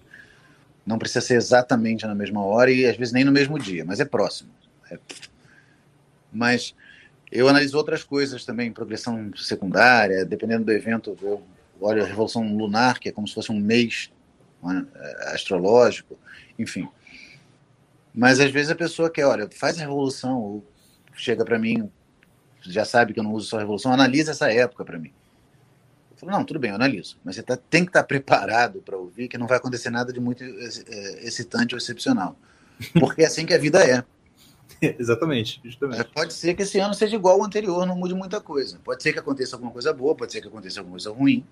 E pode ser que não aconteça nada. Isso já é astrologia mundana? Não, não, é astrologia natal também, só que você está usando essas técnicas de avanço do mapa. Revolução solar, progressão secundária, direção primária. Não vou, não vou explicar em detalhes o que é isso, mas são técnicas diferentes. Você, é, com o mapa natal, são as possibilidades gerais, é como se você observasse essas possibilidades mudando nos ciclos naturais da vida. Então, é, eu olho ao- mais de uma técnica, mas a ideia é você vai avançar o mapa da pessoa para aquela época. E bom, a vida é assim. Mas se você não entender isso, de novo você vai ficar querendo mostrar muito serviço. Uma pessoa me mostrou essa evolução, não preciso dizer alguma coisa para ela. Mas às vezes não vai acontecer nada muito importante. Principalmente quando você tenta prever ou analisar eventos. Por que você vai analisar estados emocionais, que é- não estou dizendo que todo mundo faça isso na astrologia moderna, mas é, é a tendência natural da astrologia moderna, é falar mais de estados emocionais. Como é mais difícil de você é, comprovar, você acaba dizendo alguma coisa. Você tem alguma coisa, não, você vai passar uma época mais irritada, uma época mais feliz. Mas é difícil você comprovar isso, concorda? É, você- é, é, a pessoa, é, acho que ela acertou sim, eu tô meio irritado hoje, então ela falou que eu ia ficar irritado. Ou, nossa, que dia feliz, então a pessoa falou que é feliz, ela acertou. Mas quando você tenta prever evento, nem sempre tem nada, obviamente, mostrado, e mesmo quando você procura, procura, procura, não vê nada muito óbvio. Tem coisas que são mais facilmente marcadas. Por exemplo, eventos de casa 7, associados a casamento, separação, é mais fácil de ver. Então, você, se tem alguma coisa nesse sentido no mapa, se dá para dizer com um pouco mais de segurança. Olha, isso depende do contexto, né? Para uma pessoa de 10 anos de idade, provavelmente não é casamento, separação. Ou para uma pessoa de 80 anos também é difícil ser divórcio, um casamento novo. Uma pessoa com 30 anos, olha, eu estou vendo é, coisas relacionadas à casa 7 aqui e quero confirmar com você. Você está namorando? Está prestes a casar? Ou está acontecendo alguma coisa ruim no casamento? Ah, tá. Sim ou não? Aí você vai tentar olhar, olha, isso pode parecer aqui do jeito que está. É, eu vou, se talvez ouçam um barulho de, de buzina. Desculpa interromper, eu não vou parar de falar, não, só vou avisar o que está acontecendo. É que a minha mulher pediu lanche e o lanche chegou e eu estou na cozinha. Então eu vou andando com o celular para a varanda e vou continuar falando, tá? Mas Beleza. ouçam, às vezes, cochicho, gremlins pulando. Vai flutuando, né? Oi? Vai flutuando. Sim, vou, né? Eu ainda, ainda não perdi os poderes, eu vou flutuando. Perdi o ki do, do evento. É, não- ainda, não, ainda não gastei todo. Mas enfim, é, eu estava falando do. Ah, da, às vezes você escarafuncha, escarafuncha e não acha nada muito importante. Então você vai dizer pessoal, não vai acontecer nada. Mas se você olhar, olha, parece que é um evento de casa 7. Aí você vai nas coisas mais prováveis. Olha, esse evento de casa 7, o mais provável é casamento, ou. é, sei lá, oficialização de uma relação, uma relação que está meio não, não, não significava muito, pode virar uma relação séria. Mas normalmente, para o mapa mostrar, é uma coisa mais importante, então é casamento. Ou se é alguma coisa ruim, que envolva oposição ou planetas ruins, olha, você está passando por problema de relacionamento, isso pode significar uma separação. Mas aí tem duas coisas nisso. Primeiro, a gente está falando de pessoas, de seres humanos, que têm livre-arbítrio. Então, uma época ruim no casamento pode significar só isso, uma época ruim no casamento. Você pode conscientemente decidir que não vão se separar. Sim. E mesmo uma época boa de relacionamento pode ser, olha, a época que realmente a gente pensou em casar, a gente quase casou e, sei lá, descobriu alguma coisa ou não quero, Uhum. decidi que não quero e, e, e frustrar essa, entre aspas, essa previsão. Você não, não, é você não, não pode prever ações livres por definição. Ou outro assunto que é, é mais ou menos fácil, já eu fico feliz porque quando acerta isso, o cliente normalmente fica feliz, mas é filho. E quando está claramente marcado, olha só, se você, você é casado, tem um, um namorado, alguma coisa fixa, um namorado, alguma coisa fixa, e é bom, quando é um casal heterossexual, né? Ah, senão entra o princípio do Levi Fidelix, que o, Órgão excretor não reproduz. Não, não, não, não dá para contar com milagres. Mas é um casal heterossexual, ninguém é infértil. Olha, a, a significação mais simples disso, que está ativando áreas relacionadas a filhos, é filho nessa época. Mas se a pessoa fala, não, eu sou gay, ou eu sou lésbica, ou não, eu sou estéreo, ou não, eu não tenho ninguém, eu não vou arranjar ninguém, você vai procurar é, possibilidades menos óbvias. Casa 5 pode significar outras coisas, como a casa 7 pode significar outras coisas, que eu falei, se é uma criança de 10 anos, ou é um, um senhor ou uma senhora de 80, provavelmente não é um casamento. Então você vai procurando coisas menos óbvias, mas é mais ou menos assim. É, Entendi. Eu acho que eu me perdi um pouco o que eu ia começar a falar. Tomara que eu tenha respondido, porque agora, com esse negócio de mudar de, de lugar e tal, eu meio que Não, perdi o que eu ia estar falando. A pergunta era sobre isso mesmo? Sim. Ah, tá. Então tá bom. Só para uma pergunta aqui do ouvinte, que perguntou lá no início, eu acabei deixando para agora. Ele perguntou se existe hierarquia entre os signos do zodíaco. Ai, até onde eu consigo ver, não. Porque o, o- eu não falei muito dos signos, estava perguntando das casas. O que, que eles simbolizam? É, eles são divisões da esfera de acordo com o passo do, aparente do Sol, de acordo com o movimento aparente do Sol. E, bom, o Sol, pela proeminência dele, pela, pelo domínio com relação aos planetas, por, por ser o, o, o- obviamente a fonte de luz aparente do céu. Antigamente, não é que é, a astronomia tem descoberto que o Sol dá luz aos outros planetas. O que a astronomia moderna descobriu é que o Sol não dá luz às outras estrelas. Antigamente se achava que a fonte da luz, não só dos planetas, mas das estrelas fixas, era o Sol também. Tá, nem todo mundo achava isso, mas a maior parte das pessoas achava isso. Uhum. Ele, ele é o planeta mais obviamente associado a, a Deus ou à majestade divina, é o símbolo mais óbvio. Você consegue é, pensar em algum aspecto de, de Deus qualquer um dos planetas. Saturno está associado à justiça, aos limites, então tem um aspecto de Deus que é, que é desagradável para a gente, né? pelo menos para a maior parte das pessoas. O meu professor falava que justiça é aquilo que é bom, exceto quando é com você. Misericórdia é aquilo que é bom só quando é com você. E é ruim quando você não. é a tendência natural das pessoas, né? Você vê, é, a gente é falho, gente- todo, todo mundo é pecador. Não estou dizendo que eu sou santo e vocês que estão me ouvindo são um bando de sem vergonha. Não, todo mundo tem essas tendências ruins dentro de a gente trabalha para melhorar isso, mas coisa assim, quando a justiça acontece com os outros é justa, isso aí. Quando acontece a gente, puta, sacanagem, né? Porque eu. E miseric- é, e misericórdia é o contrário, né? Quando acontece, nossa, que maravilhoso. É. Eu até merecia um pouco. E quando é com os outros, pô, por que, que ele se dá tão bem e eu não? Né? é, é a tendência natural. Então tem aspectos, tem aspectos de Deus, ou pelo menos da, da, da- da- como é eu posso falar, da influência de Deus na nossa vida que são agradáveis e tem aspectos que são desagradáveis. Mas o Sol parece o símbolo mais óbvio da majestade divina, da luz que vem do alto. Então, num certo sentido, esse passo anual do Sol é um símbolo da, da criação, ou do domínio que Deus tem sobre as coisas. E você vai dividindo isso, está associado com diferentes possibilidades ou diferentes aspectos dessa manifestação total, dessa da criação. É como se o Sol lembrasse da gente, lembrasse a gente, ou reatualizasse para a gente a criação. Isso se reflete, para quem é católico ortodoxo, está ouvindo, no ano litúrgico, o ano litúrgico, pelo menos originalmente, ele é ele está associado com o ritmo do sol. A Páscoa ainda hoje é assim. A Páscoa ela é o primeiro domingo depois da primeira lua cheia, depois que o sol passa do equinócio. Se- isso, se vocês procurarem, é normal, mas o sol passa do equinócio, o sol entra em Ares, é o, o ano novo, entre aspas, astrológico. É o Uhum. começo do zodíaco.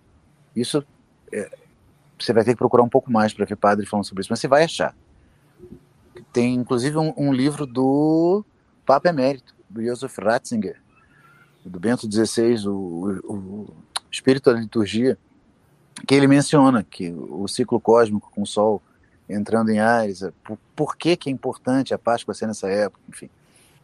Legal. Mas como os signos são, eh, são diferentes manifestações, são diferentes, são, eles são símbolos de diferentes possibilidades da criação, da, da, da manifestação de Deus no- cosmos, da, da criação, eh, eh, dos efeitos de Deus na, na natureza, por assim dizer.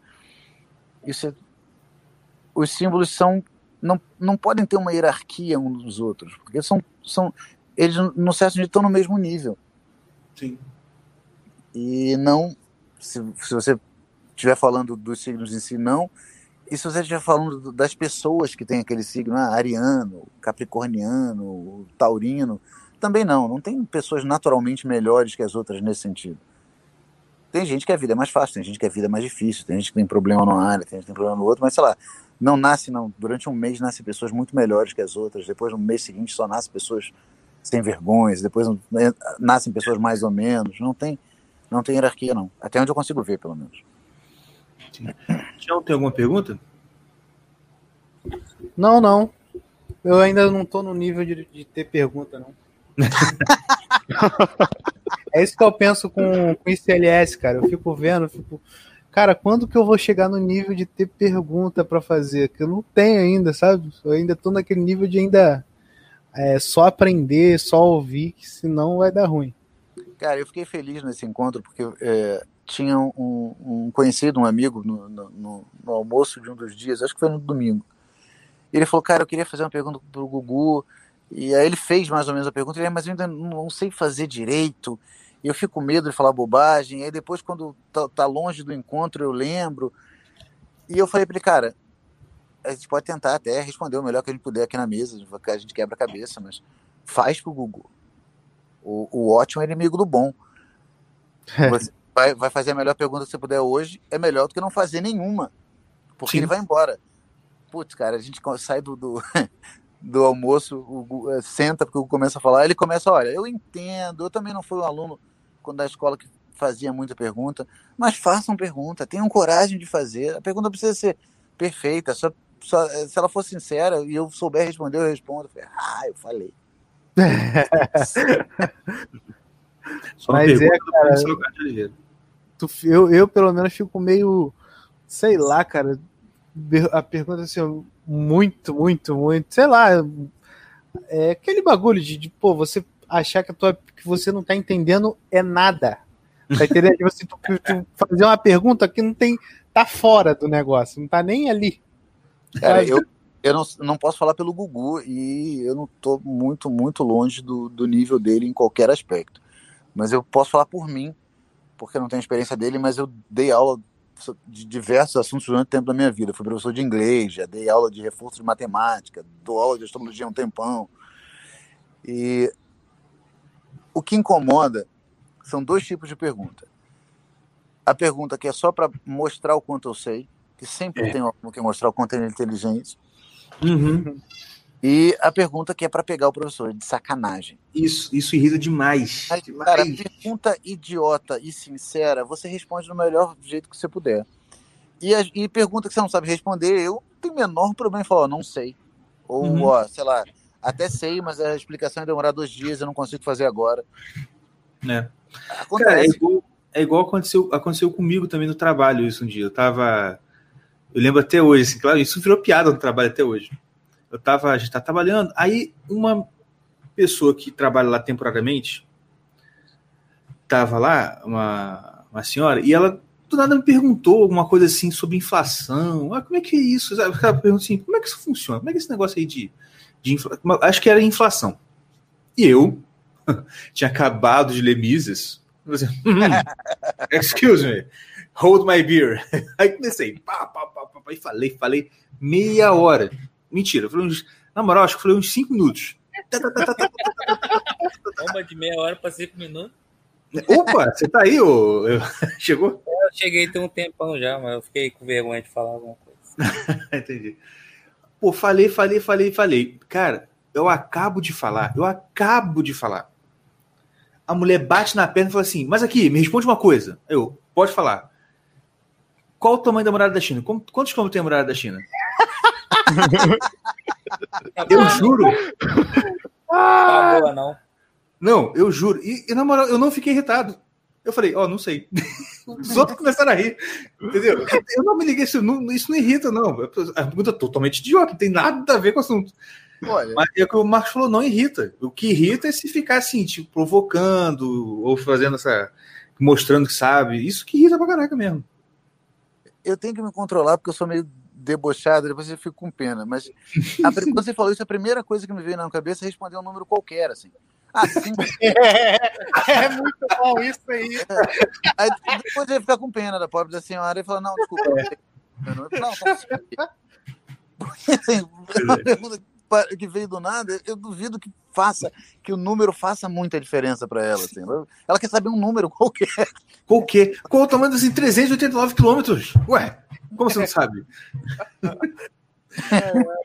Pois é. Mas eu, eu- e tem o problema, às vezes, a internet, ela tem vários problemas fundamentais de comunicação. Uhum. Eu estava falando isso outro dia, na, na viagem de volta de hoje, que era para ser seis horas, foi quase 12, porque tinha uma obra no meio, a gente ficou parado lá no sul de Santa Catarina um tempão. Que você, às vezes, você está falando com a pessoa ao vivo e você se irritou e fala uma merda qualquer.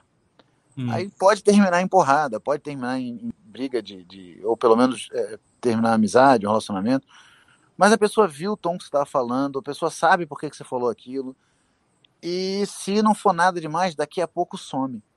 Uhum. E aquilo foi embora, você na internet você tá puto, você escreve, aquilo fica lá para sempre, até É. você apagar. E aí você escreve um negócio e tá puto, no dia seguinte você não tem mais nenhum daqueles sentimentos. Mas tem É. gente respondendo aquilo ainda, brigando embaixo e, e comentando. É E outra, como você não vê o tom da pessoa, você não sabe. Às vezes você desconfia que tá de sacanagem pelo jeito da pergunta, pelo que aconteceu, mas você não tem certeza. Quando a pessoa faz ao vivo, é mais fácil perceber quando tá de sacanagem. Então, eu já respondi várias vezes o, o- como eu vejo a relação entre eh, ser astrólogo e ser católico. Eu escrevi no meu livro, já fiz vídeo sobre isso, mas sempre tem alguém que me pergunta. E às vezes tu fica, porra, cara, esse cara tá de sacanagem. né? ou essa pessoa, não, essa mulher, não, ela tá de sacanagem comigo. E às vezes você ou não responde, ou responde de má vontade, ou, dá uma resposta meio curta, e depois eu me arrependo. Não, eu devia ter respondido com mais calma, ou pelo menos fe- feito propaganda. Não, lê meu livro que tem, tem, tem explicação. Mas num intervalo desse do, do, do encontro, eu não lembro qual dos dois dias, chega uma pessoa do meu lado, professor, posso alugar o senhor um pouco? Falei, pode, vamos lá, o máximo que eu posso dizer é que eu não sei, né? O senhor é, é, trabalha com astrologia, não dá só aula, não. O senhor faz consulta, essas coisas, né? Eu falei, faço, faço. É, e o senhor, eu- pelo que eu entendi, o senhor é católico, né?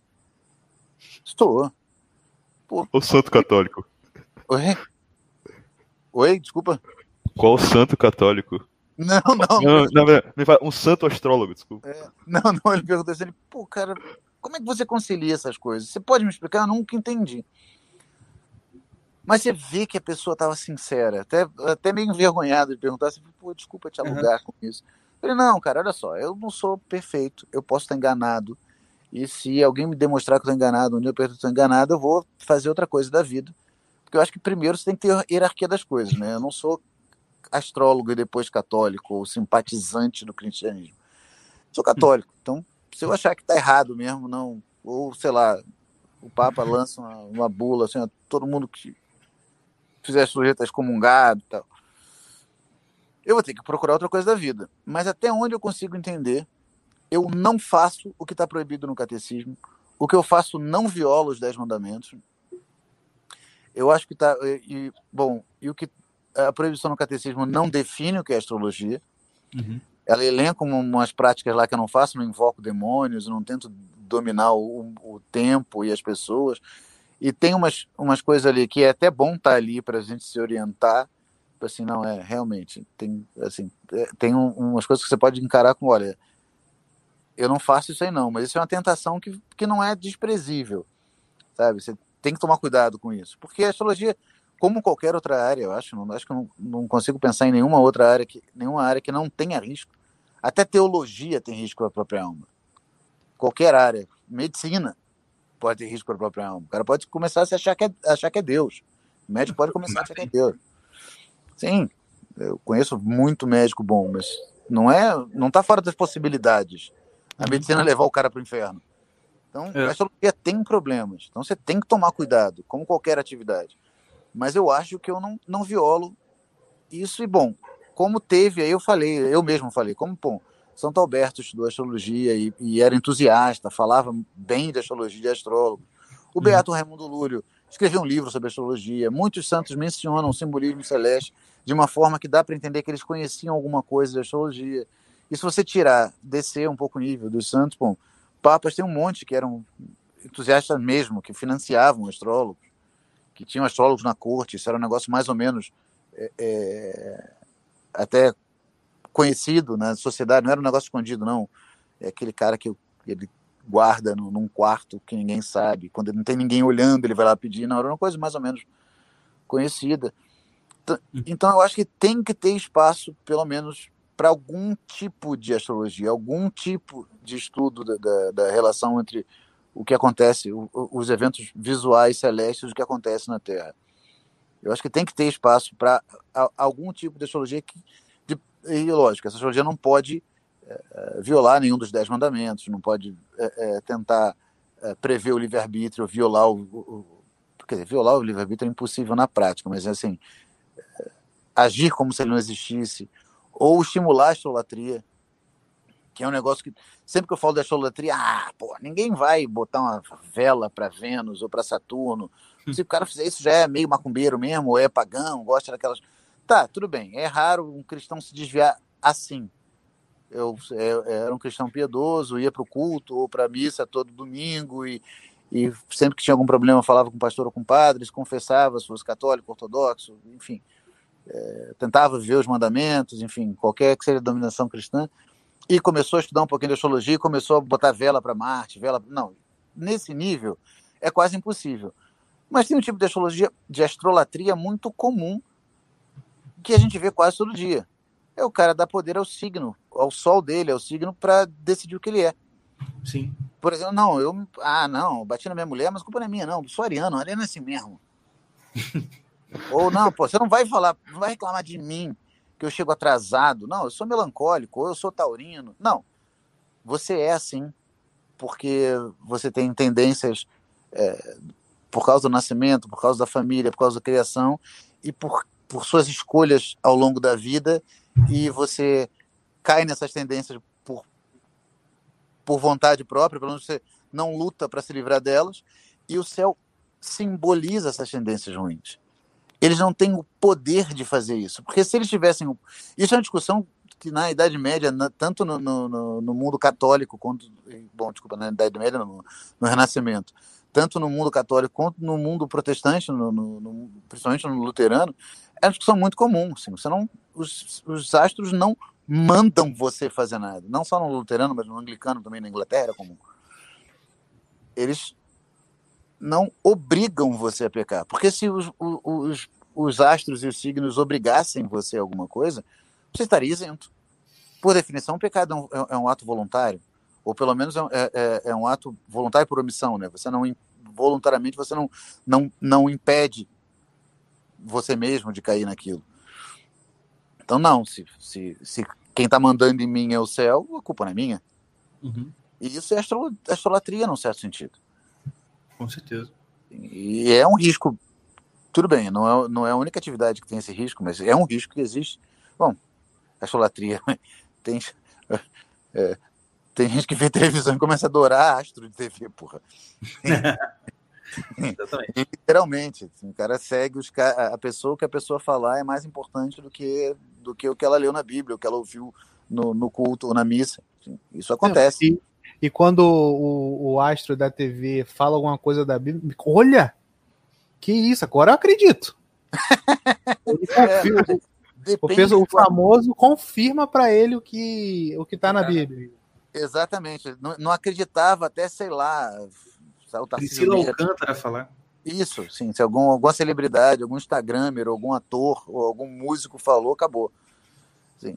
Não estou dizendo que não dê para um artista desse ser uma força de evangelização. Existe, cara. Às vezes o cara, pelo exemplo dele de conversão, ajuda as pessoas a converterem. Eu lembro do, do, do Mel Gibson, com todos os problemas dele, com todo o, o- o problema com mulher, com alcoolismo, cacete. É, assim, tem como você tirar uma lição boa da vida dele. E o próprio Kanye West.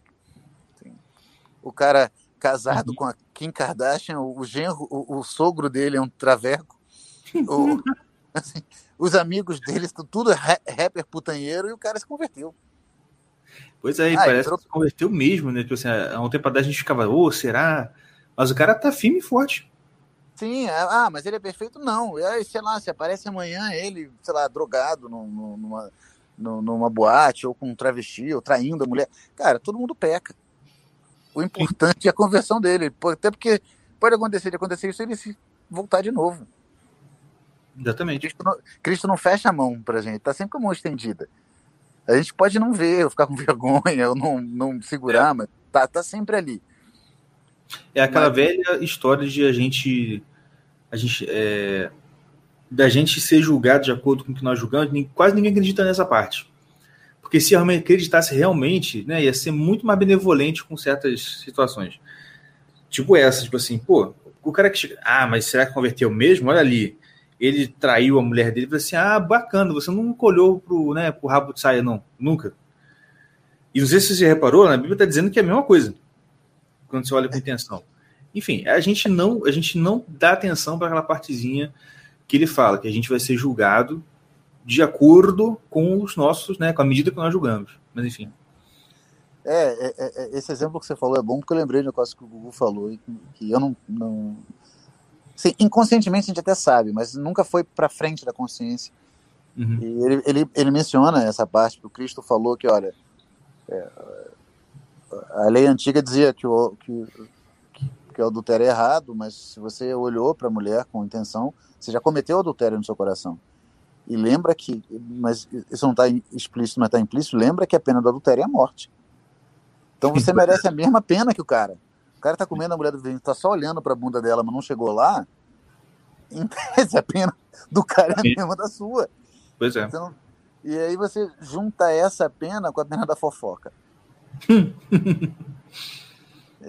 Pois é. Bom, gente- é, é uma tentação que todo mundo tem. É normal, mas a gente tem que lembrar disso, não, cara.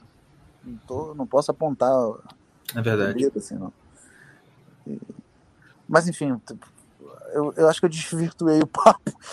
Não, tá ótimo. Não, Essa pô, o nosso, o nosso papo é totalmente virtuado, cara. Não tem. Tá igual a senhorinha lá do, do Tião lá. Astro- Casas, depois. É, depois a muralha da China e depois o Kanye É, West. exatamente. Pois é. Bom, Tô vou fazer fazendo propaganda aqui então. Vocês Faz, estão faz. assistindo aí, faz um, um pimba. Bota um, Ih, não- um dinheirinho pra eles aí, pô. Aqui não Rapaz, tem. por enquanto cara, a gente não tem culpa, não. Porque o nosso canal, é- a gente tá no nosso canal ainda tá com um pouco inscrito e tal. Então ainda não está.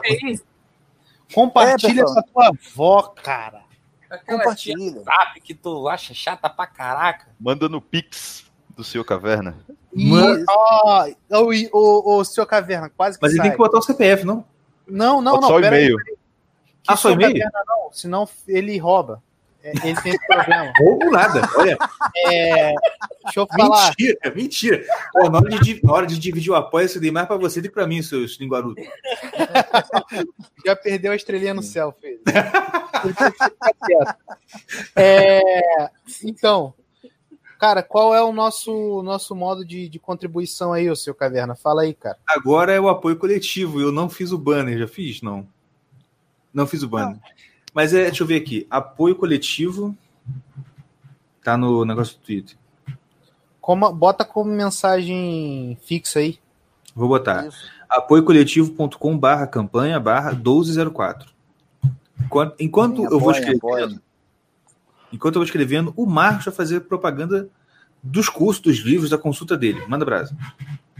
Olha, em primeiro lugar, vão na Amazon agora. Não espera terminar. Não, mentira. Se- Mentira, se tiver no celular, espera terminar, que senão vão, vão sair da live. Mas se tiver em algum lugar que tem a aba, já, já abre a aba da Amazon.com.br, digita Introdução à Astrologia Ocidental e comprem o livro. Tá só em e-book. Mas comprem, deem de presente. Se der tempo, assim, vocês podem ler. Mas o importante é comprar. Não, Exatamente. Pode fazer igual eu. Eu comprei e ainda tô na metade. Isso, mas assim, se vocês, se você esquecer, compra de novo para ler Compra de novo, exatamente. Cara, Não, tô brincando. A. Amazon nem deixa fazer isso. Acho que book você não compra de novo. Mas o a história do, do livro é o seguinte: eu dava um, um- um curso de introdução ao simbolismo astrológico e por, por e-mail. E uma amiga, eu não sei se ela vai querer que eu divulgue o nome dela, mas só vou falar o primeiro nome, o sobrenome, Eliana, que é uma grande amiga, sempre me ajudou. E ela, ela, ela era aluna e ela por que, que você não junta isso no livro, cara? Acho que tem jeito. Aí, como eu demoro, mas eu fico com aquilo na cabeça. Falei, ah, eu vou juntar, porque eu já estava de saco cheio da, do- da- daquele curso também. Eu vou transformar as lições desse livro, no, desse, de- desse curso, num livro. E vou aumentar ele com o que eu acho que tem que ser aumentado para quem não sabe nada de astrologia, no, fim do livro, saber alguma coisa. Assim, é como se fosse um, um Astrologia 101, ou Introdução à Astrologia vai, sei lá, ler, pegar um livro do John Froley, vai fazer um curso do, com o Gugu, vai fazer qualquer coisa, mas não sei nada. Por onde que eu começo? Eu quero poder responder, começa pelo meu livro. Então, eu não sou perfeito, Claro que tem falha o livro. Eu revisei ele eh, em 2017, 2018, por aí, ou talvez 2019, não lembro. É, mas não- nenhum livro é perfeito. Todo livro, mesmo que você não tenha escrito nada de errado, o conhecimento da pessoa que escreveu sempre muda. Isso é, serve para tudo. Isso é bom vocês, vocês lembrarem disso. Que o livro é sempre um, um, sei lá, um instantâneo, uma fotografia daquele momento Uhum. mas ele foi feito com essa intenção e foi o melhor que eu pude fazer. Então, até. Não, eu não, não conseguiria escrever um livro melhor sobre o assunto.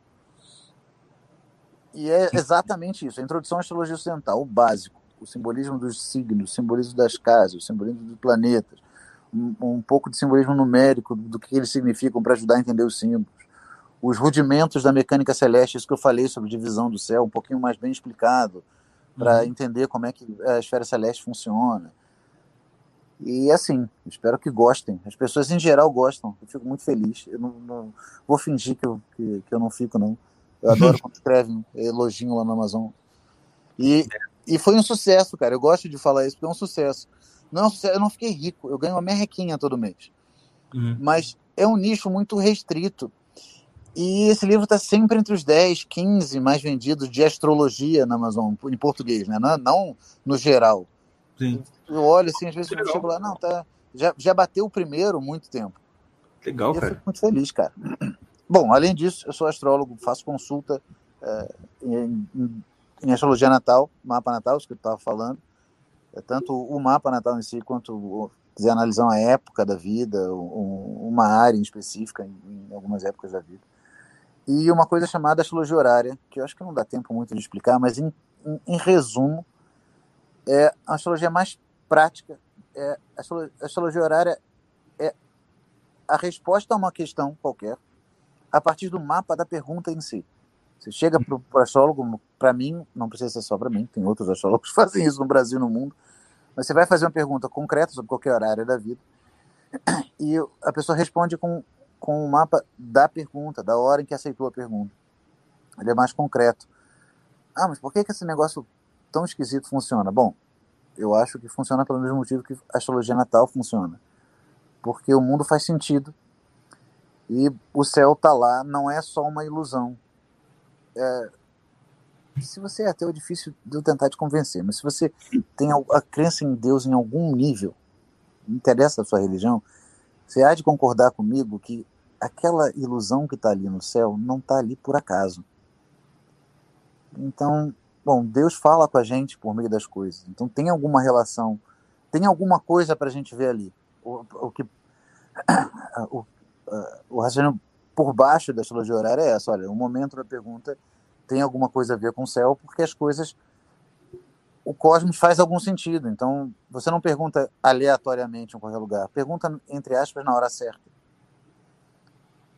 Entendi. Enfim, além disso, não vou entrar em detalhe, porque senão dá outra live com não sei quantas horas, e aí as pessoas vão perguntar um monte de coisa e a gente não termina nunca, e vai todo mundo dormir fazendo a live.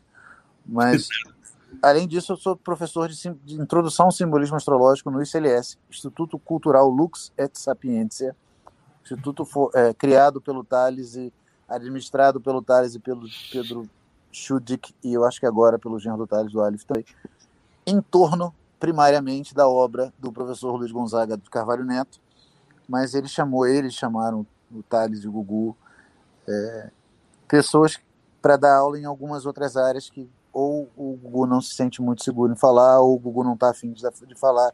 No meu caso foi o segundo, ele cansou de dar aula de astrologia resolveu chamar alguém para dar astrologia. Não, é verdade. Assim, pegar, tem umas aulas lá antigas do Rafael Falcon, eu não estou diminuindo o Gugu, pelo amor de Deus, mas eu acho que ele chamou, bom, olha, o Rafael Falcon vai falar melhor de gramática, de latim do que eu. O Luiz Branco é um artista maravilhoso.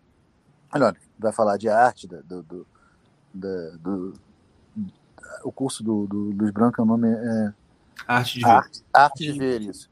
Porque ele vai falar melhor que eu, ou pelo menos vai- eu, vou, eu vou gastar mais tempo em preparar algo nesse sentido do que se eu pegar. Tem, tem aula do, do Felipe Scaliuzzi, que é um pianista muito talentoso. Olha, ele deve falar de música melhor, mas eu falo de um assunto que o Google já falava. Não quero mais dar aula de astrologia, vou chamar o Marcos. Foi mais ou menos assim. Mas eu fico muito feliz, porque é, eu acho que é bom ter uma introdução aos estudos do Gugu. Então, eu tento dar a introdução ao simbolismo astrológico. Olha, quando o Guto estiver falando do simbolismo, ele está falando dessas coisas aqui que eu estou explicando. Então tem um curso meu lá, tem um simbolismo, um seminário de simbolismo também, que uh, eu e o Luiz Branco estamos dando junto, a gente parou um pouco, porque cada um tinha uns problemas pessoais, umas relações pessoais para resolver, mas não acabou, vai continuar. E a ideia é a gente dar aula, os dois juntos, e de, com alguma periodicidade ter uma live com o Gugu do, do, do seminário. E tem essas aulas dessas outras pessoas, eu com certeza estou esquecendo de jogar. Ah, o Klishnes Hafner, que palestrou agora no. fez a gente cantar música medieval e Karl Orff no, no encontro do ICLS. Ele, eu acho que não, não tem curso nenhum dele, mas acho que eles vão propor que, que ele dê algum curso e é uma pessoa muito inteligente, muito boa e que sabe do que fala. Uhum. É, e, bom, com certeza deve ter esquecendo de alguém. Você me perdoe se você estiver me ouvindo, eu esqueci de você, desculpa. é. Mas é, é, é, mas o Thales não tem nenhum curso lá. O Thales ele não gosta muito de dar aula. Uhum. E, bom, tem gravação de encontro do CLS com aula do Gugu, cursos avulsos do Gugu do, do, dos, do, mais, dos mais diferentes assuntos. Tem o curso da espiritualidade do Rosário, que as pessoas gostam muito. Tem o curso do. do Religiões do Mundo. Religiões do Mundo, o curso inaugural, né? Acho que é o primeiro que ficou mais conhecido do Gugu. Tem muita coisa boa lá. E eu acho que é isso, acho que eu já fiz propaganda que baste. Deixa eu só fazer um negócio. Marcos, fala como que foi o evento do DCLS que tu foi hoje, é, ontem, anteontem. Ah, cara, foi só muito um pouquinho... bom. Muito bom. É, você está se aproveitando que você está aí de, de, de, de, atração, de, de convidado, para perguntar de um negócio que não tem nada a ver com a live, só porque você quer saber. Eu... Não, não, é pro, é pro pessoal ir, pô. Não, porque o Diego é pidão pra caramba. Eu não posso falar que eu vou chamar o Marcos e ah, eu queria tanto participar. Mas tá bom, eu. Tem que ser, pô. É. Eu tenho não, Saturno tá na casa 7, então. Tô nem aí mais. É, mas tá certo. É. Era uma véia. Mas vai, fala. Vai me casar com uma véia, ótimo. É. Olha, e, a, antes de falar do encontro, como eu falei, está confirmado, até onde eu sei, 100% confirmado em Curitiba, não a data, mas que vai haver. Provavelmente, quase tão confirmado como de Curitiba, o Rio de Janeiro. Está num, num estádio muito animador, o Gugu para Floripa. E tinha um pessoal do Nordeste querendo levar ele para o Nordeste. Eu não sei para que estado. E eu acho que não decidiram ainda para qual estado mas eu acho que está entre Pernambuco e Bahia, não tenho certeza. Mas tem outros encontros. Eu acho que tem que aproveitar que o Gu tá de bom humor e não está cansado. E tá podendo fazer as viagens, está por aí. Eu acho que está no, tá, tá no Brasil ou no Paraguai, não sei. Ou seja, não está na Romênia, que é muito mais difícil de trazer ele. E assim, mas eu acho que ele ele mora lá, então ele vai voltar para lá, então tem que aproveitar enquanto ele está por aí para fazer esses encontros. E com a pandemia é um pouco mais fácil de fazer isso em grupos pequenos, né? Achar um lugar com menos gente do que fazer um grande evento anual para ficar qualquer hotel ficar enchendo o saco para todo mundo botar máscara para tudo, botar gel para tudo. No lugar foi um evento. Atenção, é, a BIM e Ministério da Saúde e demais autoridades. O que eu estou falando é mentira. O MS. É uma minha. É, é, é um, um, um, ambiente, é um, um, uma situação completamente fictícia, tá? Mas imaginemos Sim. que nesse último encontro, por ser um lugar pequeno e não ter muita gente, não, ninguém foi obrigado a usar máscara. E essa, essa, essa restrição foi relaxada por motivos e até onde eu sei ninguém ficou doente. Uhum. Enfim. Imaginemos, imaginemos. É. Imaginemos que tenha sido assim. Imaginemos que. E... Mentira, tá todo mundo comendo, por isso estava sem máscara. Descobriram a cura pro Covid é comer. É, é, tudo... é, é todo, todo restaurante tem que entrar de máscara.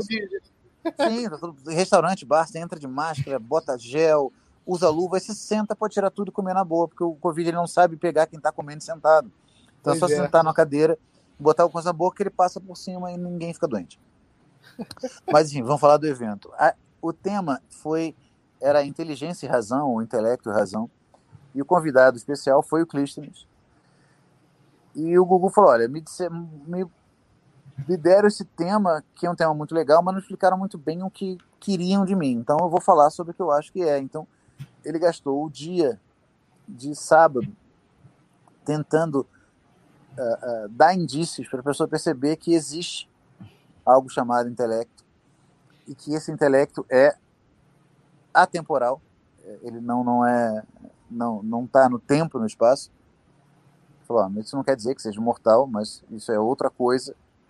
Ele não estou dizendo que não seja, mas isso é outra coisa. Eu quero dar esse indício para vocês, para vocês ficarem pensando nisso, meditando sobre isso, 10, 20 anos, estudando, e perceberem nesse tempo, e é mesmo, então posso ir para o inferno, então tem que fazer alguma coisa para ir para o céu. Porque se existe alguma coisa que não depende, não é material, que vai sobreviver a você, a, a, a, o bote salva-vida do ateu, que olha, eu não vou penar no inferno, porque tudo que eu sou vai sumir, não é verdade. Então, algo em você vai permanecer, então há um risco de ir para o inferno, então cuide-se. a, a, intenção dele é essa, e ele começou fala, olha, é, o ato mais simples do intelecto, o ato mais simples de você, de, de intelecto, é a, a concepção, é conceber alguma coisa, é ter um conceito, é formar um conceito.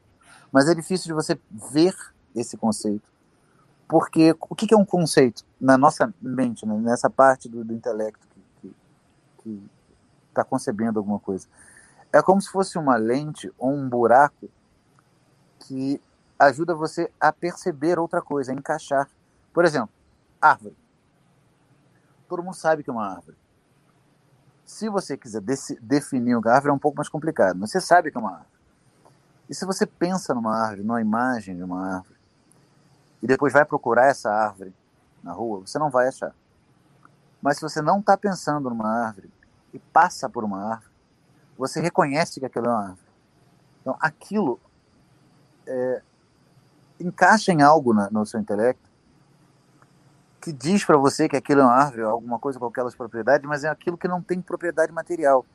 O conceito uhum. na sua mente não tem cor, não tem é, espessura, não tem número de folhas, não tem é algum é algum modo que a sua mente capta aquilo, captou alguma vez na vida, quando olhou para a árvore a primeira vez, pegou algo daquilo e quando você vai olhar outra árvore, pegou mais alguma coisa daquilo, a percepção tem que ser desde a primeira árvore, porque senão você não vai fazer uma conexão entre uma e outra, mas aquilo pode ir se refinando. Mas é algo que não tem materialidade, nem materialidade imaginal. O conceito não tem materialidade é, é, grosseira na, nas coisas, o conceito não é um pedaço, um quadrado, alguma coisa guardada na sua mente de alguma forma, mas ela também não é, não está só na sua imaginação. Porque na sua imaginação, a menos que você pensa numa árvore muito tosca, que acabe mais ou menos se adequando às outras, qualquer árvore que você fechou o olho e pensar, e você for procurar na rua, você não vai achar uma igual. Mas tem uhum. algo na sua mente, como se fosse um, um, uma moldura ou algo, é, um buraco no intelecto. É, desculpa a analogia, porque é difícil de você falar dessas coisas. A dificuldade é, é, é expressar essas coisas. Que reconhece árvore, que reconhece vaca, que reconhece cachorro, que reconhece gente, mesmo nas diferentes pessoas, nas diferentes cachorros, nas diferentes vacas. Uhum. E se você pensar nisso, vai chegar à conclusão, mais cedo ou mais tarde, que isso não é material, isso não tem qualidade sensível, isso não tem qualidade. Está num lugar que não tem tempo nem espaço em você. Que não tem peso, não tem cor, não tem cheiro, nem imaginada né? Quando você tenta ver esse conceito, quando você tenta botar ele na frente para pensar nele, não, a, a, imaginação não consegue dar conta, porque você vai imaginar um, um ente concreto, e aquilo não é um ente concreto, é como se fosse um, uma lente, uma direção do intelecto para conceber, para filtrar na percepção aquele conceito. E isso ele, ele gastou hum, quase meio dia explicando isso, muito melhor do que eu, obviamente. Estou tentando traduzir as impressões. E, bom, como que você tenta explicar isso? É um trabalho um pouco mais complicado, mas às vezes você consegue definir, dar uma definição em palavras que evoque aquilo. Por exemplo, a árvore. A árvore é, uma, é uma, é um tipo de planta que tem tronco, que tem uma determinada altura, é diferente de mato, é diferente de arbusto. Ou quando você, aquela definição genial do Aristóteles, né? Que, que é um homem. Quando você tem um conceito de homem, o homem é um animal racional. Você reconhece isso nas pessoas. E, e ele deu uma sacada genial que é, quando você acontece, por exemplo, quando Aristóteles dá essa definição, ele deve ter ficado muito satisfeito com ela, porque ela se adequa, ela traduz de forma muito boa o conceito de homem. Quando você consegue definir de forma adequada em palavras aquele conceito, é, dá uma satisfação muito grande. E ele fala, olha, é, o conceito da trindade que Santo Agostinho menciona, ele pode ser traduzido assim. Não, eu, Santo Agostinho usa palavras diferentes, mas essa sacada do, do, do Gugu é genial. Uhum. Mas ele, ele equipara, Santo Agostinho, Santo Agostinho equipara o pai, isso por analogia, lógico, né? Ao conceito, o filho, a essa definição, a essa palavra que expressa perfeitamente o conceito, a esse pronunciar que expressa perfeitamente o conceito, e o Espírito Santo a essa satisfação de um se adequar perfeitamente ao outro. E ele, ele diz, ó, Santo Agostinho usa um, um, um termo um pouco diferente, ele fala, ai caramba, não vou lembrar o termo que ele usa para o Pai, para o Filho e para o Espírito Santo agora, mas ele está falando mais ou menos disso. E, bom, a gente lembra que na Bíblia, a gente fala que, olha, que Deus, ninguém viu o Pai, Uhum. mas o Filho, o Logos, é o que torna o Pai visível. Uhum. E o conceito ninguém, você não consegue ver o conceito na sua frente, mas a definição adequada torna de certa forma aquele conceito visível. Eu achei isso muito legal. Eu não sei se eu expliquei tão bem, se ficar confuso. Eu desculpa. também achei legal pra cara. Tu é doido, é muito bom. E eu acho que isso vai, deve ficar gravado, o pessoal que assina o SLS. Então, tinha uma, uma câmera lá, então provavelmente isso vai estar lá explicado pelo Luiz Gonzaga de forma muito menos conquista que a minha, mas parece muito bom. Maravilha. Eu não vou lembrar de tudo que ele falou, mas depois ele fala como a ideia é intelecto e razão.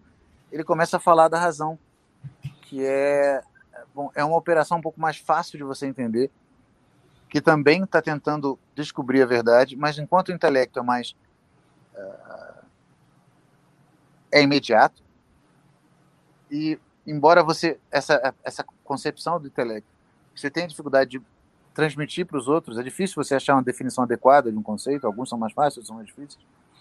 Eles dão uma certeza maior. Uhum. Ah, nem sempre você sabe se é uma imaginação sua, é uma bobagem ou uma, uma, um- uma concepção boa, uma intelecção perfeita. Mas se você teve uma, um, um uma intelecção dessas, um- você concebeu a coisa de forma perfeita na mente, mesmo que você não consiga transmitir para outra pessoa, aquilo tem uma certeza maior do que quando você chega, você descobre alguma coisa por meio da razão, do Uhum. raciocínio, de você articular conceitos que você já tem para descrever aquilo.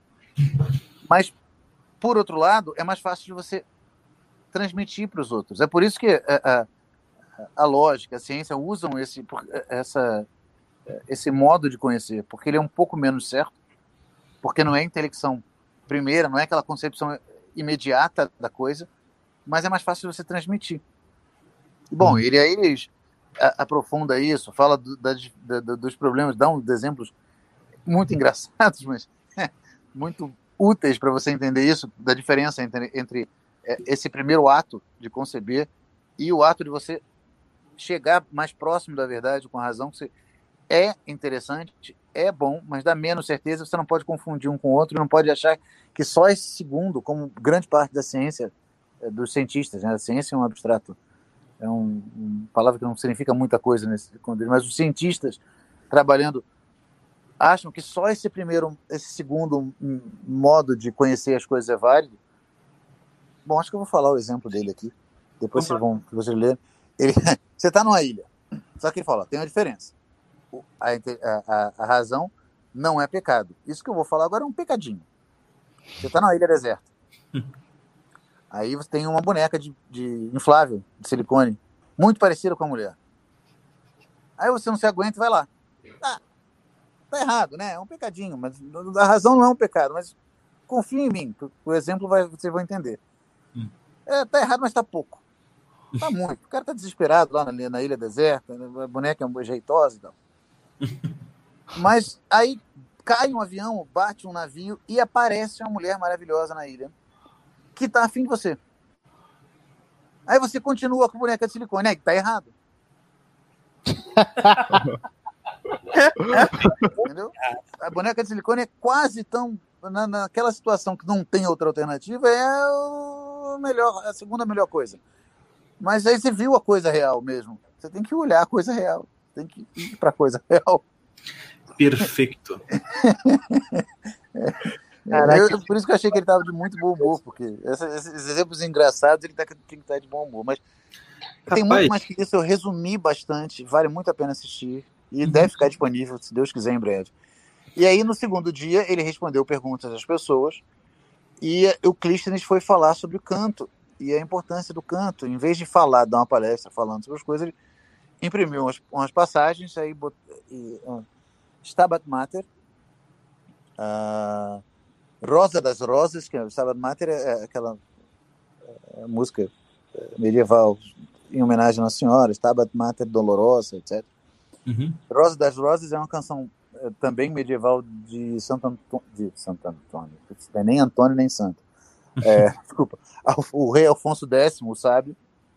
Uhum. E a- o primeiro movimento da, da, da- daquela ópera do Caoff, o o Fortuna. O- Como é que é? O Carmen Naburano, a primeira, a primeira parte do Carmen Naburano. Carmen Navarro. Ó Fortuna.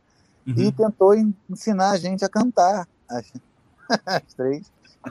E, bom, com, com um efeito eh, menos ruim do que eu esperava. Foi muito legal. Muito legal, muito legal. Com certeza, cara. Eu, eu, eu, eu espero muito conseguir ir no, no, no Encontro Celeste no Rio de Janeiro, porque além da brincadeira que a gente faz, é, é, é, você sabe, né? É outra coisa você ver do vídeo e ver a pessoa lá de verdade, né? É outra, é outra coisa. É, e o Gugu, além de ser um professor, é uma pessoa muito boa, é uma pessoa muito legal. É. É, agradável ficar perto dele. Eu gosto. Você, não, você percebe isso mesmo, assim, você vê que é, n- assim, isso aí é uma coisa também que eu percebo que vem do Olavo, essa, essa naturalidade. E quando o cara dá aula com naturalidade, você percebe assim, cara, ele não deve ser muito diferente disso aí, entendeu? Eu não tenho contato nenhum com o Olavo, para dizer que eu nunca vi ele ao vivo. Em 2001, eu assisti duas palestras dele no Rio ainda, quando ele ainda dava aula no Rio.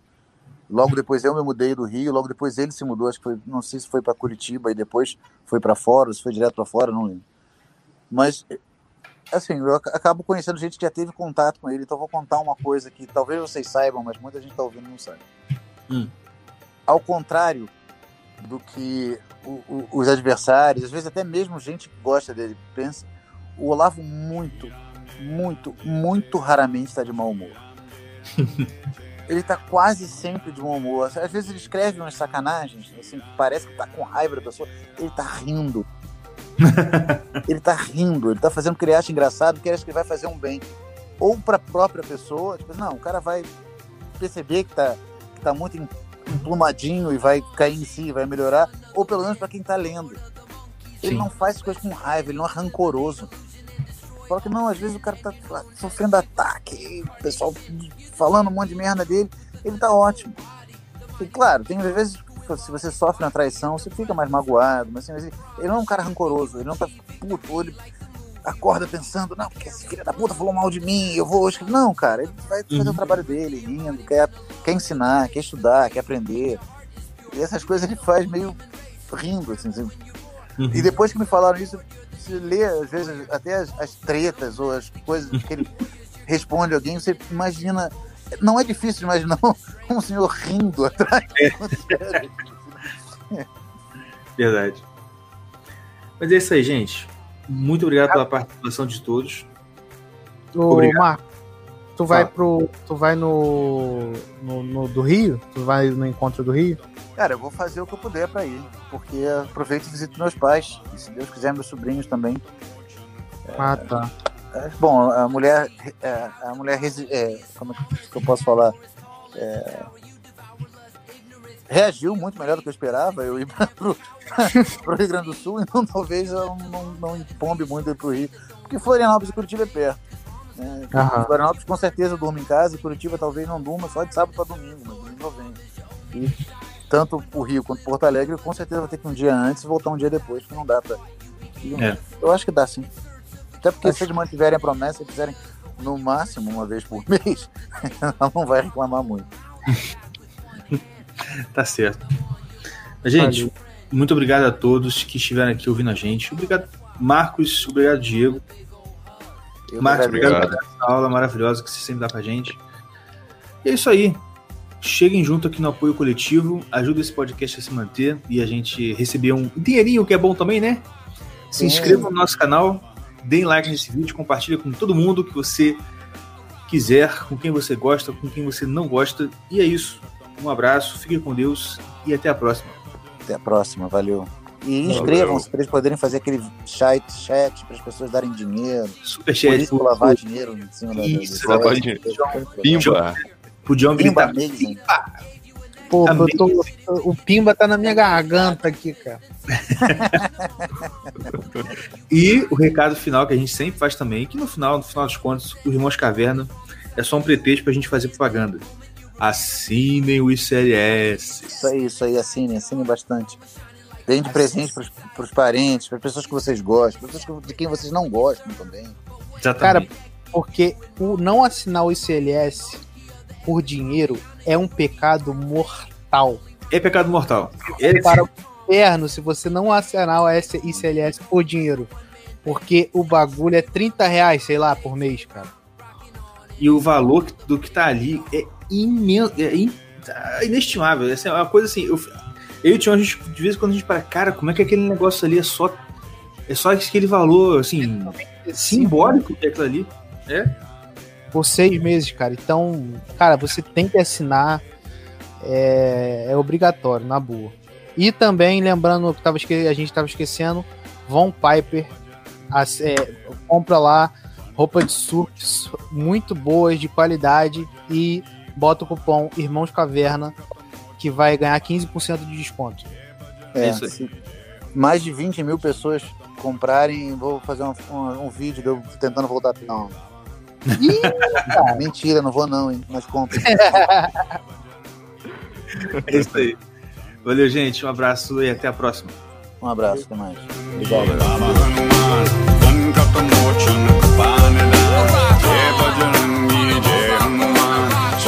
the more chunukapanada.